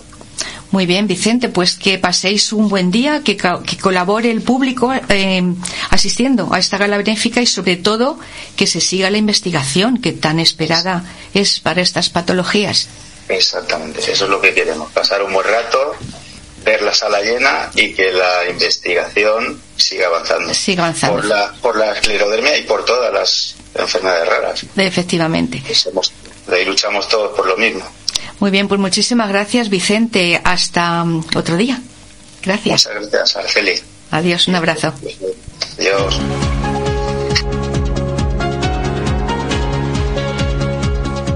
La Asociación Cultural Morateña necesita tu colaboración. Hazte socio de Radio Morata y colabora con nosotros. Te ofrecemos información, entretenimiento, eventos, participación y lo mejor de todo, formarás parte de esta gran familia. No lo pienses más, infórmate en los teléfonos 91 873 0068 y 620 01 87 88. Esperamos.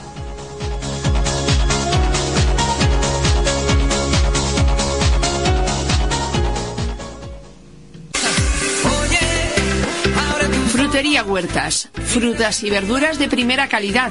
Frutos secos, ensaladas. Realizamos cestas de frutas para regalo, reparto a domicilio. Estamos en la calle Real número 26 de Morata de Tajuña. Frutería Huertas. Teléfono 918739294.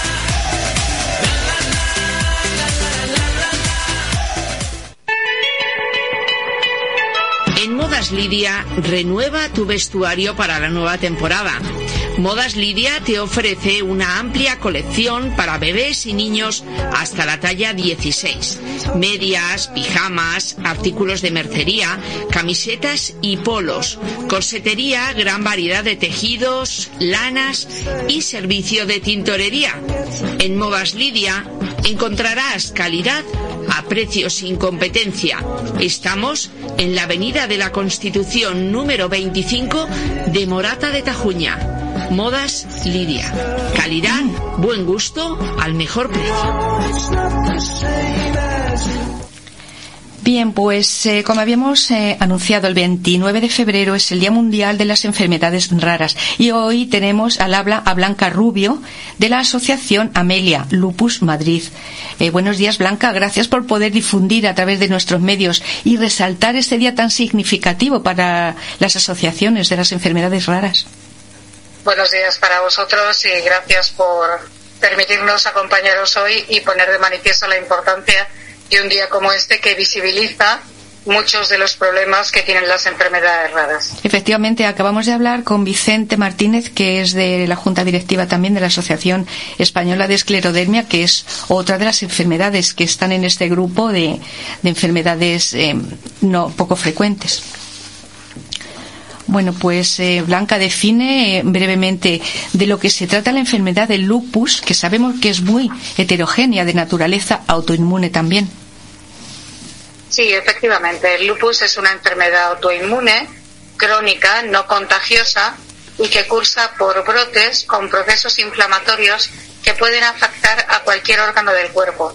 Por eso se considera como el paradigma de las enfermedades autoinmunes y precisamente la complejidad de la que hablabas anteriormente es por eso, porque no es una enfermedad que afecte a un órgano único, sino que puede afectar al riñón, al corazón, las articulaciones, la piel. Es tan diverso de un paciente a otro que muchas veces dificulta su diagnóstico y también de ahí su complejidad. Ya. Y esas son las características, ¿no? Que puede afectar a cualquier órgano.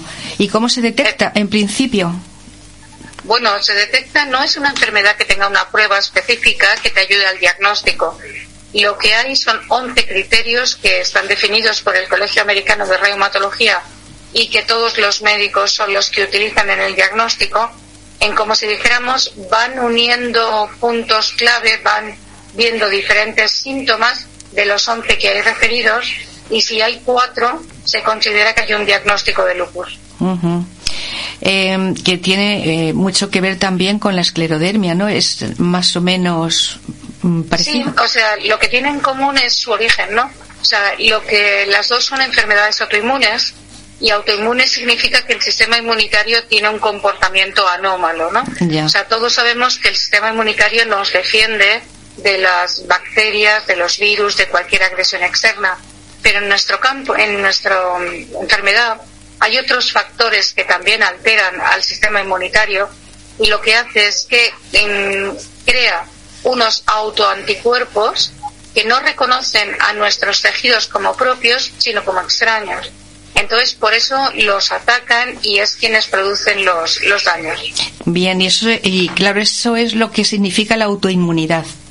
¿No es eso? Eso es lo que significa la autoinmunidad. Es una inmunidad propia, que en nuestro caso es anómala, y entonces es, es el origen de este tipo de enfermedades, nuestro propio sistema inmunitario. Eh, sobre la investigación, ¿qué se puede decir? ¿Cómo van los avances y tratamientos? ¿Se ha avanzado algo? Bueno, el problema con muchas de estas enfermedades es que se desconoce el origen. No se sabe por qué el sistema inmunitario en un momento determinado pues funciona de esta manera incorrecta, vamos a decir, ¿no? Entonces, lo que sí se está investigando mucho es en paliar muchos de los efectos secundarios y muchos de los daños que, que vienen a, a, producir, ¿no? O sea, lo que hacen es que, como os he dicho antes, cursa con proceso inflamatorio. Entonces lo que hacen es que en cuanto hay un brote, en cuanto se detecta que un proceso inflamatorio se pone en funcionamiento, parar esa inflamación. Y por eso se utiliza mucho inflamatorios muy potentes como la cortisona, que bueno, da muy buen resultado, pero claro, a largo plazo no puedes tomarlo demasiado porque los efectos secundarios son devastadores. Pues hay una última hora un, sobre un ensayo clínico que he podido yo ver, no sé si estoy, estoy en lo cierto, que se encuentra en la fase 3 y eso sería una buena noticia. Hay varios, hay varios ensayos clínicos ahora mismo con varias moléculas que bueno, pues la verdad que, que nos da mucha esperanza en todo este campo de las enfermedades autoinmunes e incluso también otros procesos como las células CAR-T. Entonces sí que hay bastante investigación. Lo que hay que promover mucho es que los pacientes participen en la investigación, que se facilite el reclutamiento de pacientes y sobre todo también que bueno que se siga promocionando la investigación para claro eh, evitar en lo posible el daño, porque no podemos olvidar este tipo de enfermedades son mayoritariamente en mujeres. En el caso del lupus es nueve mujeres por cada hombre. que las hormonas tienen mucho que decir en este tipo de enfermedades en su debut pues y que suele debutar en la época de la adolescencia, o sea, cuando la persona es más vulnerable y cuando está decidiendo precisamente lo que va a ser su futuro, por lo que es muy importante esta acción que estáis llevando a cabo de difusión, porque a las personas lo que tenemos que darles la idea es de que, bueno, de que se está trabajando para que cambie la situación, para que puedan desarrollar un futuro prácticamente en las mismas condiciones que cualquier otra persona y que además si tienen problemas los grupos de apoyo siempre vamos a estar ahí para bueno para proporcionarle una información fiable y sobre todo intentar acompañarle en las diferentes dificultades que va a tener en su vida. Ya, y es de la especialidad es reumatología, ¿verdad? Bueno, en nuestro caso no tenemos una especialidad dominante. Mayoritariamente, como afectan las articulaciones, pues muchas personas tienen a su reumatólogo como médico especialista, pero ten en cuenta que si te afecta la piel, como es el lupus cutáneo, pues claro, tu médico va a ser un dermatólogo. Si te afecta el riñón, mayoritariamente tu médico va a ser un nefrólogo. Entonces, por eso mismo, ese tipo de enfermedades necesita una atención multidisciplinar y hay veces, o, muchas veces, diría yo, tienen que actuar varios profesionales eh, de manera conjunta, ¿no? O sea, para tener una visión global de lo que es la enfermedad, incluyendo, claro está, los internistas también. Es muy importante, sí que sea multidisciplinar, eso es importantísimo. Si se consigue, desde luego, es lo mejor para no andar por cada especialista, ¿no? En cada ocasión. Claro, y por eso ahora mismo, bueno, aquí en Madrid eh, han sido tres hospitales, tienen las unidades que se llaman CESUR, que es el Centro de Servicios y Unidades de Referencia en Enfermedades Autoinmunes.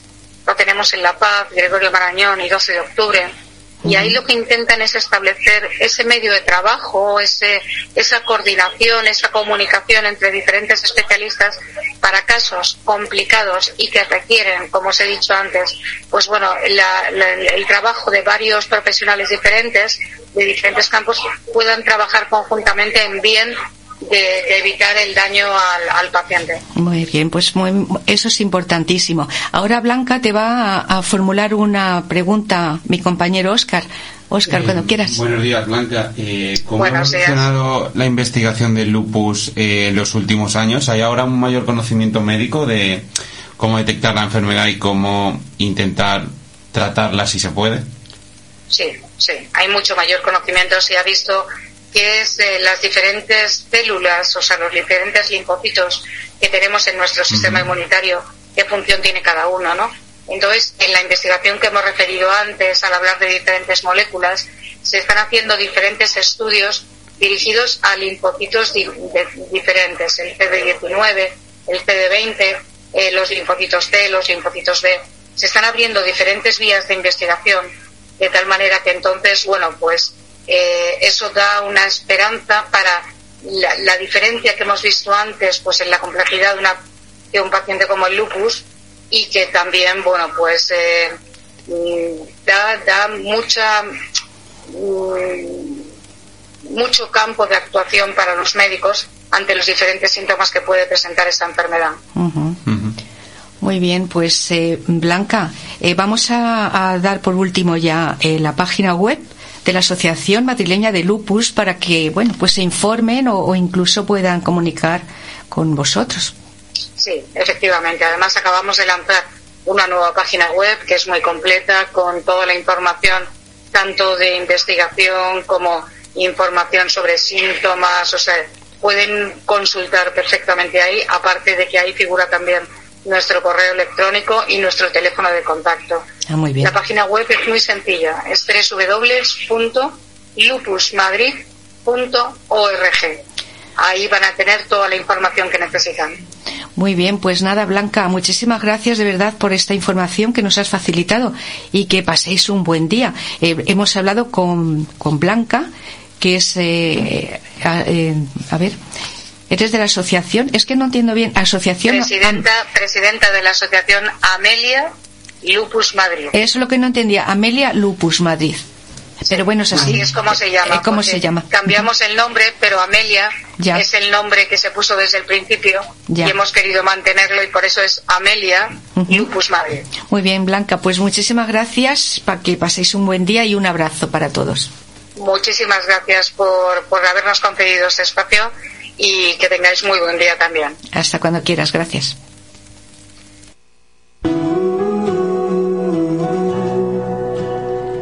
La joyería es algo muy personal. Debe transmitir una historia sobre la persona que la lleva. Marde es tu joyería con historia, a tu lado desde 1983, siempre sabiendo que los pequeños detalles hacen grandes diferencias. Te esperamos en Domingo Rodelgo número 7, en Morata de Tajuña. Teléfono 91 873 0513. WhatsApp 647452206. Además nos puedes seguir en Facebook e Instagram.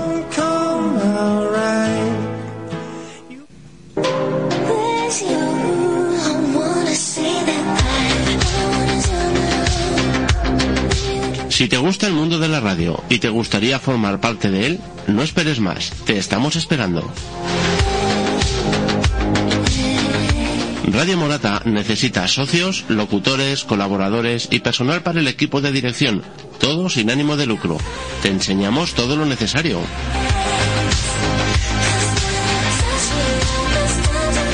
Infórmate en los teléfonos 91 873 0068 y 620 01 87 88. Asociación Cultural Morateña, la de todos.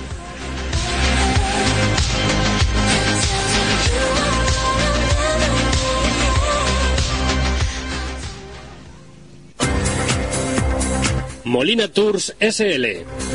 Servicio autocares Molina Tours. Desplazamos a los invitados de su boda, a los empleados de su empresa, a los amigos de fiesta, a su equipo deportivo. Excursiones a cualquier lugar de España o de Europa. Gran flota de vehículos dotados con todo tipo de comodidades. Molina Tours, el placer de viajar con un amigo.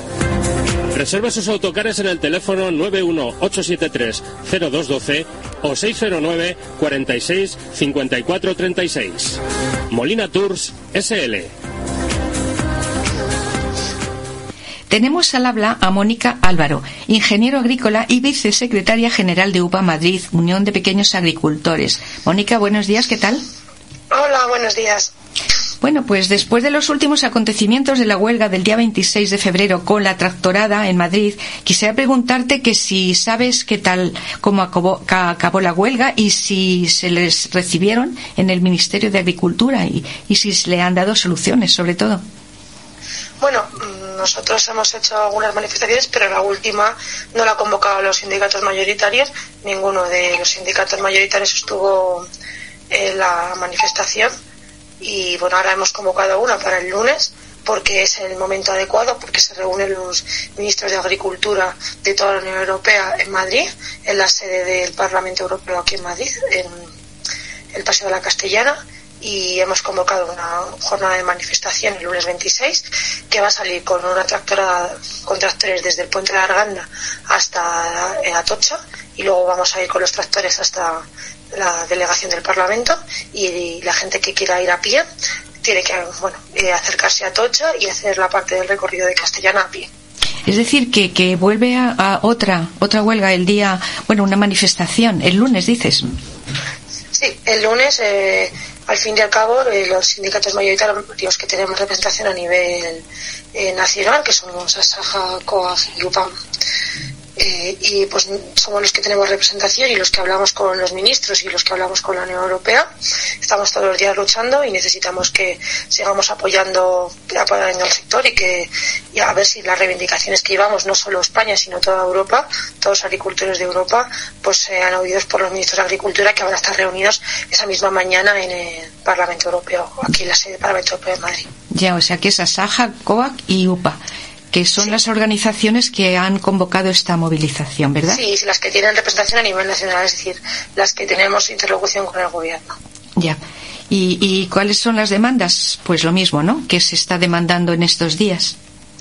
Bueno, pues eh, sobre todo hay muchas cosas, por supuesto, y muchas cosas que mejorar, pero los tres puntos importantes sería que se cumpla la ley de la cadena alimentaria en, en, todo, en toda Europa, es decir, que la, generación de precios se haga desde los costes de los agricultores para arriba y no lo que se quieran pagar y luego lo que le sobra al agricultor, que es lo que se está haciendo, y para eso está la ley de la cadena alimentaria y tiene que hacerse cumplir. Eh, y tiene que haber medios y sanciones y procesos en el cual todas las instituciones, tanto la Comunidad de Madrid, en este caso tanto el Ministerio como la Unión Europea, tienen que poner eh, vehicular esa ley para que para que sea efectiva Luego, cláusulas espejo, es decir, nosotros importamos eh, y exportamos eh, productos alimenticios de, primarios a, todo el mundo y necesitamos que los productos que lleguen de, de terceros países tengan reglamentaciones similares a la de la Unión Europea, porque si no, los nuevos agricultores no van a poder competir nunca con los productos que vienen de fuera. Y además se une que si en Europa hemos prohibido productos y hemos obligado a, cambiar la forma de trabajar de los agricultores por el bien de los ciudadanos que consumen esos productos, no entendemos por qué está entrando producto que no cumple esos estándares de otros terceros países, porque los consumidores siguen siendo los ciudadanos de la Unión Europea y, no y ellos deben de tener seguridad alimentaria, compren un producto producido en Europa no producido en Europa si se vende aquí.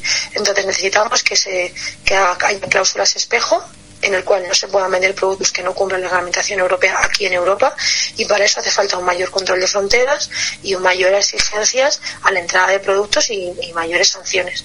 Y por último, y no menos importante, es que todos estos controles de la Unión Europea que, se, generan por la política ambiental y la política sanitaria de los agricultores generan un montón de trámites burocráticos que los agricultores no pueden asumir. Una cosa es producir sano y producir verde y otra cosa es tener que rellenar 80.000 millones de papeles que, los, agricultores no pueden estar todo el día rellenando papeles además de hacer sus, trabajos del campo. Claro, pues muy bien, Mónica. Eh, la siguiente entrevista que tengamos, que ya tendremos teléfono eh, bien, que, que ahora tenemos una pequeña incidencia, que como sabemos no podemos pasar las llamadas. Eh, entonces tendremos una entrevista un poquito más completa y ya nos informas de cómo ha pasado todo esto y que, que si se ha solucionado algo. Vale, gracias. Nada, gracias Mónica Álvaro, gracias y hasta la siguiente.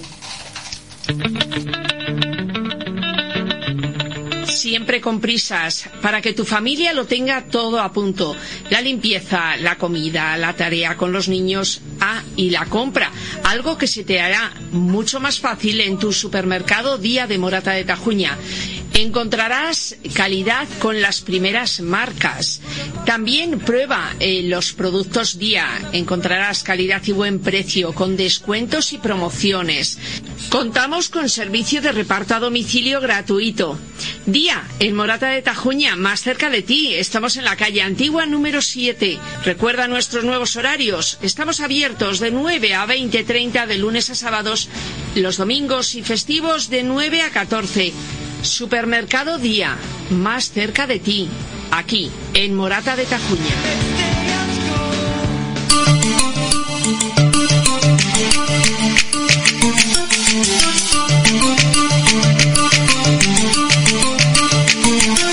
Radio Morata, servicios informativos.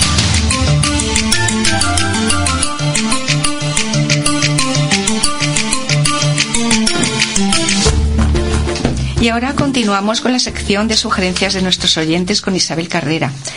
Hoy quiero hablaros de la ira y la violencia cuando se desata, cuando nos invade, se apodera del ser humano y provoca y crea la sincronización y la barbarie.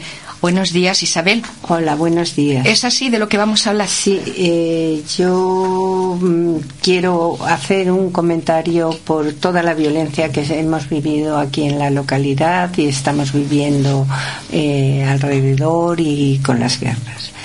Un pequeño acto seguido de otro acontecimiento que suma y sigue provocando la ira, si no nos paramos a reflexionar, va aumentando y va elevando el nivel de, la furia, embota el cerebro y nos hace tomar decisiones impensables en otro momento tanto para nosotros como para los demás.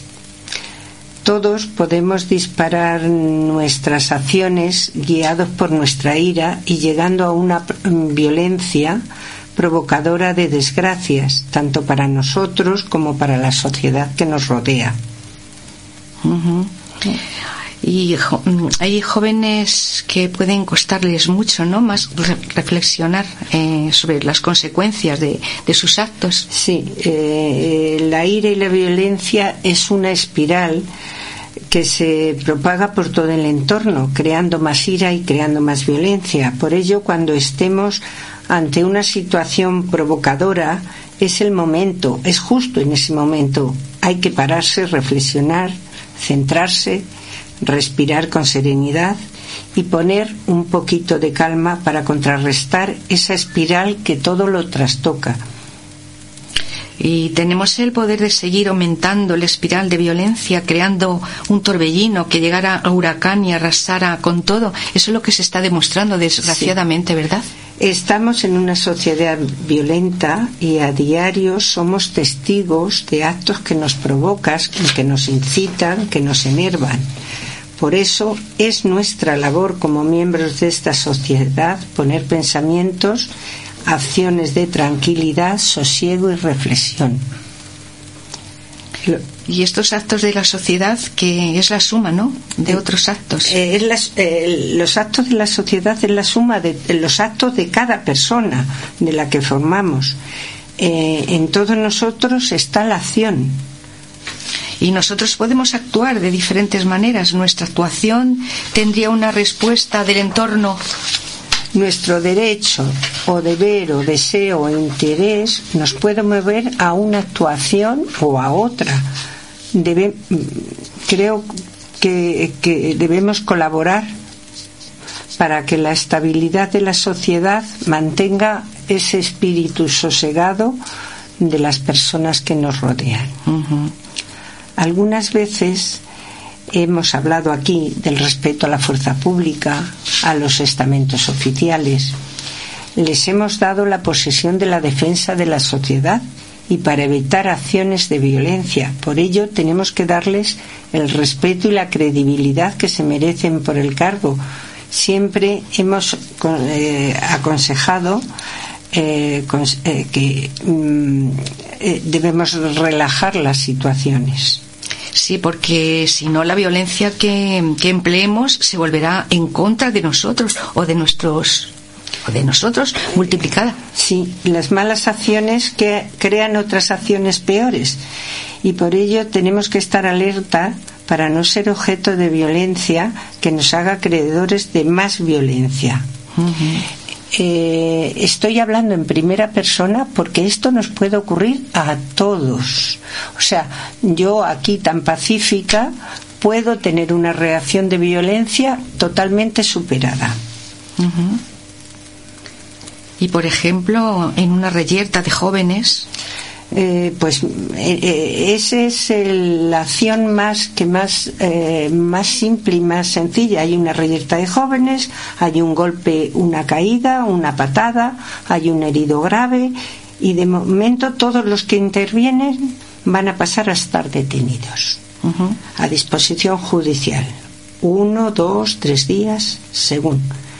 Eh, está la pérdida del trabajo, las preocupaciones familiares y los más irascibles o los que se han señalado más y que pueden parecer más responsables puede incluso que pasen a la cárcel. Pero hay un daño mayor en este caso, mayor que estar en el calabozo y en la cárcel. La conciencia de haber provocado un daño irreparable a otra persona. Efectivamente, porque luego ya si recapacitan, ya se le va eh, la ira, recapacitan y dicen, pero ¿qué es lo que he hecho? O, ¿qué es lo que hemos hecho? O qué hemos hecho. Pero ya está hecho.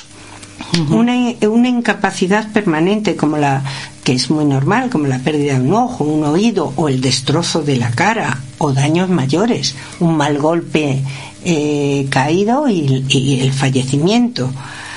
Eh, y tú sabes lo que has hecho, aunque en, en, el juzgado lo podrán o no demostrar, los abogados son muy hábiles y puede que puedan defenderlo, pero tú sabes lo que hiciste en esa pelea, si diste una patada, si diste un golpe con ira, si fuiste el, el responsable.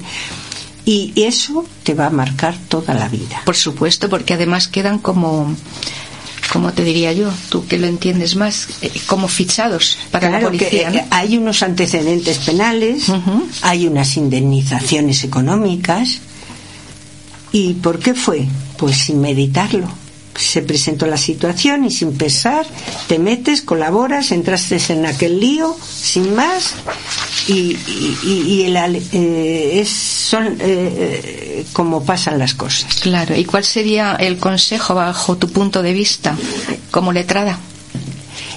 pues pararse a, a, parar, parar, parar ese momento de violencia. Cuando hay una violencia, no sumarse a la violencia eso es la forma de pararlo. El aleteo de una mariposa en Londres puede ser el inicio de un huracán en América. Una acción individual es tan importante para modificar el estado de las cosas. Ese es nuestro valor como individuos, el valor de las pequeñas decisiones para cambiar nuestras vidas y las de los demás y la salud mental y social está en nuestras manos. Sí, en, todas nuestras manos, en las de los niños, los adultos, los ancianos, los hombres, las mujeres, en todos. Estamos pendientes de crear, eh, todos eh, debemos de estar pendientes de crear ese ambiente sano y acorde, consiguiendo el ambiente social de paz y tranquilidad que nos merecemos, que queremos. Y los actos violentos e irritables que estamos viviendo ¿Cómo podemos combatirlos con la reflexión? Solo con la reflexión, la colaboración, la serenidad y si es posible añadirle un poquito de alegría, pues también con ello. Muy bien. ¿Y la última Hay una cosa nos puedes decir? Eh, en nuestro entorno que nos cobija, que nos arropa, y es por ello que tenemos que tratar que se desarrolle bajo el respeto y la serenidad de todos para todos porque es lo que nos merecemos. Muy bien, Isabel, pues hasta aquí la reflexión de hoy y el tema de hoy. Así es que nada, para la próxima semana ya prepararemos alguna cosa más. Alguna cosa distinta. Muy bien, pues David, en un momentito vamos con las noticias eh, con Oscar. y, bueno, cuando quieras. Una cuña que nos queda por emitir y, y vamos con ello, ¿vale? Adelante.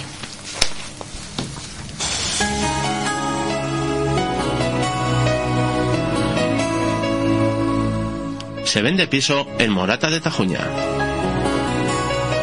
70 metros cuadrados, tres habitaciones, salón, cocina amueblada, baño completo, aire acondicionado, calefacción, bien situado. Urge venta. Para más información, pregunta por David en el teléfono 616 589584.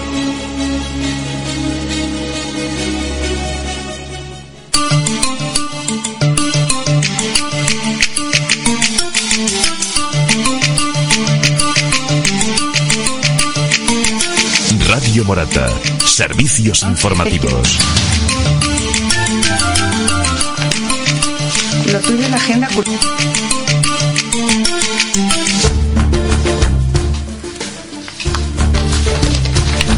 Ahora vamos con la, con la agenda cultural por Óscar Rodelo. Pues sí, este fin de semana tenemos dos días repletos de actividades para todo el mundo. Así que no, si no queréis perderos nada, coged lápiz, lápiz y papel.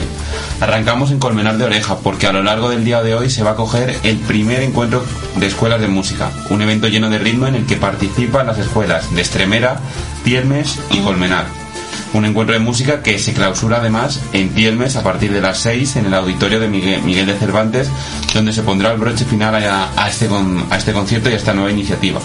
Para los aficionados de la, a la botánica se está celebrando hoy en Ambite un taller de bombas de semilla en el aula de, en el aula de naturaleza Vega del Tajuña. En Fuentidueña hay una tarde de cine.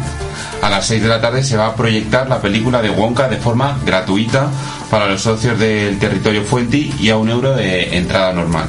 Y mañana en Ambite, desde las 10 de la mañana, la ruta circular hasta Villar del Olmo, un recorrido de más de 9 kilómetros que comenzará en el Monumento a los Ojos. Y aquí en Morata de Tajuña se realiza por la tarde el segundo ensayo de la Pasión desde las 4 y media de la tarde.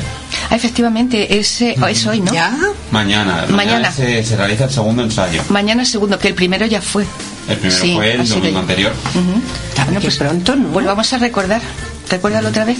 Sí, eh, mañana a partir de las cuatro y media de, la tarde, segundo ensayo de la pasión, que se va a celebrar pues las, las primeras escenas, que será como el mismo ensayo que la semana, semana anterior, eh, la multiplicación de los panes y los peces y la llegada de, de Jesús a Nazaret y el mercado. Mm, muy bien.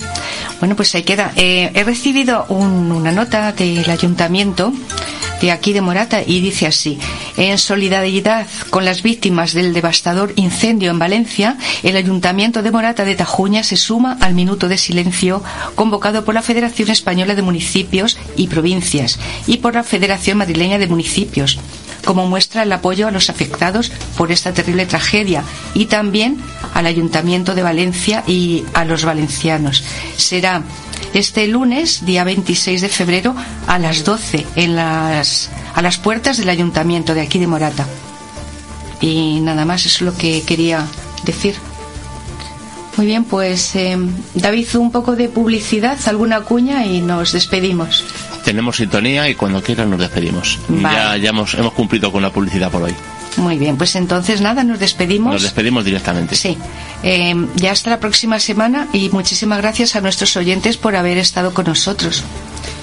Pues nada, lo mismo digo por mi parte. Y dar gracias también eh, que continuamos siendo el informativo el programa más escuchado de esta casa. Ah, bien, pues oye, me alegro, nos alegramos. Bueno, como siempre, muchas gracias a todos los oyentes que nos escuchan cada mañana y gracias por pasar una nueva mañana de radio con nosotros. Efectivamente, Isabel, ¿tienes algo que...? Eh, pues sí, eh, buenos días ya y vamos a dar un paseíto ahora tranquilamente. Muy bien, y tenéis para mañana domingo tienes filosofía, en el programa.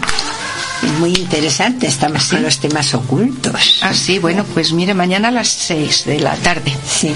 Y nada más, pues eh, gracias, como hemos dicho, a nuestros oyentes y nos alegramos de esa noticia de que, bueno, es uno de los programas más escuchados y, Así es, según las estadísticas, eh, somos el número uno. Bueno, y esperemos que se nos solucione el problemilla que tenemos con la mesa para poder hacer realizar llamadas. Está, ya en proceso y, si no pasa nada, todo saldrá bien. Claro, es que es muy importante hacer las llamadas por teléfono, porque así con el móvil como lo hacemos, pues es un poquito raro resulta, ¿no? Pero bueno, esperemos que se nos solucione pronto.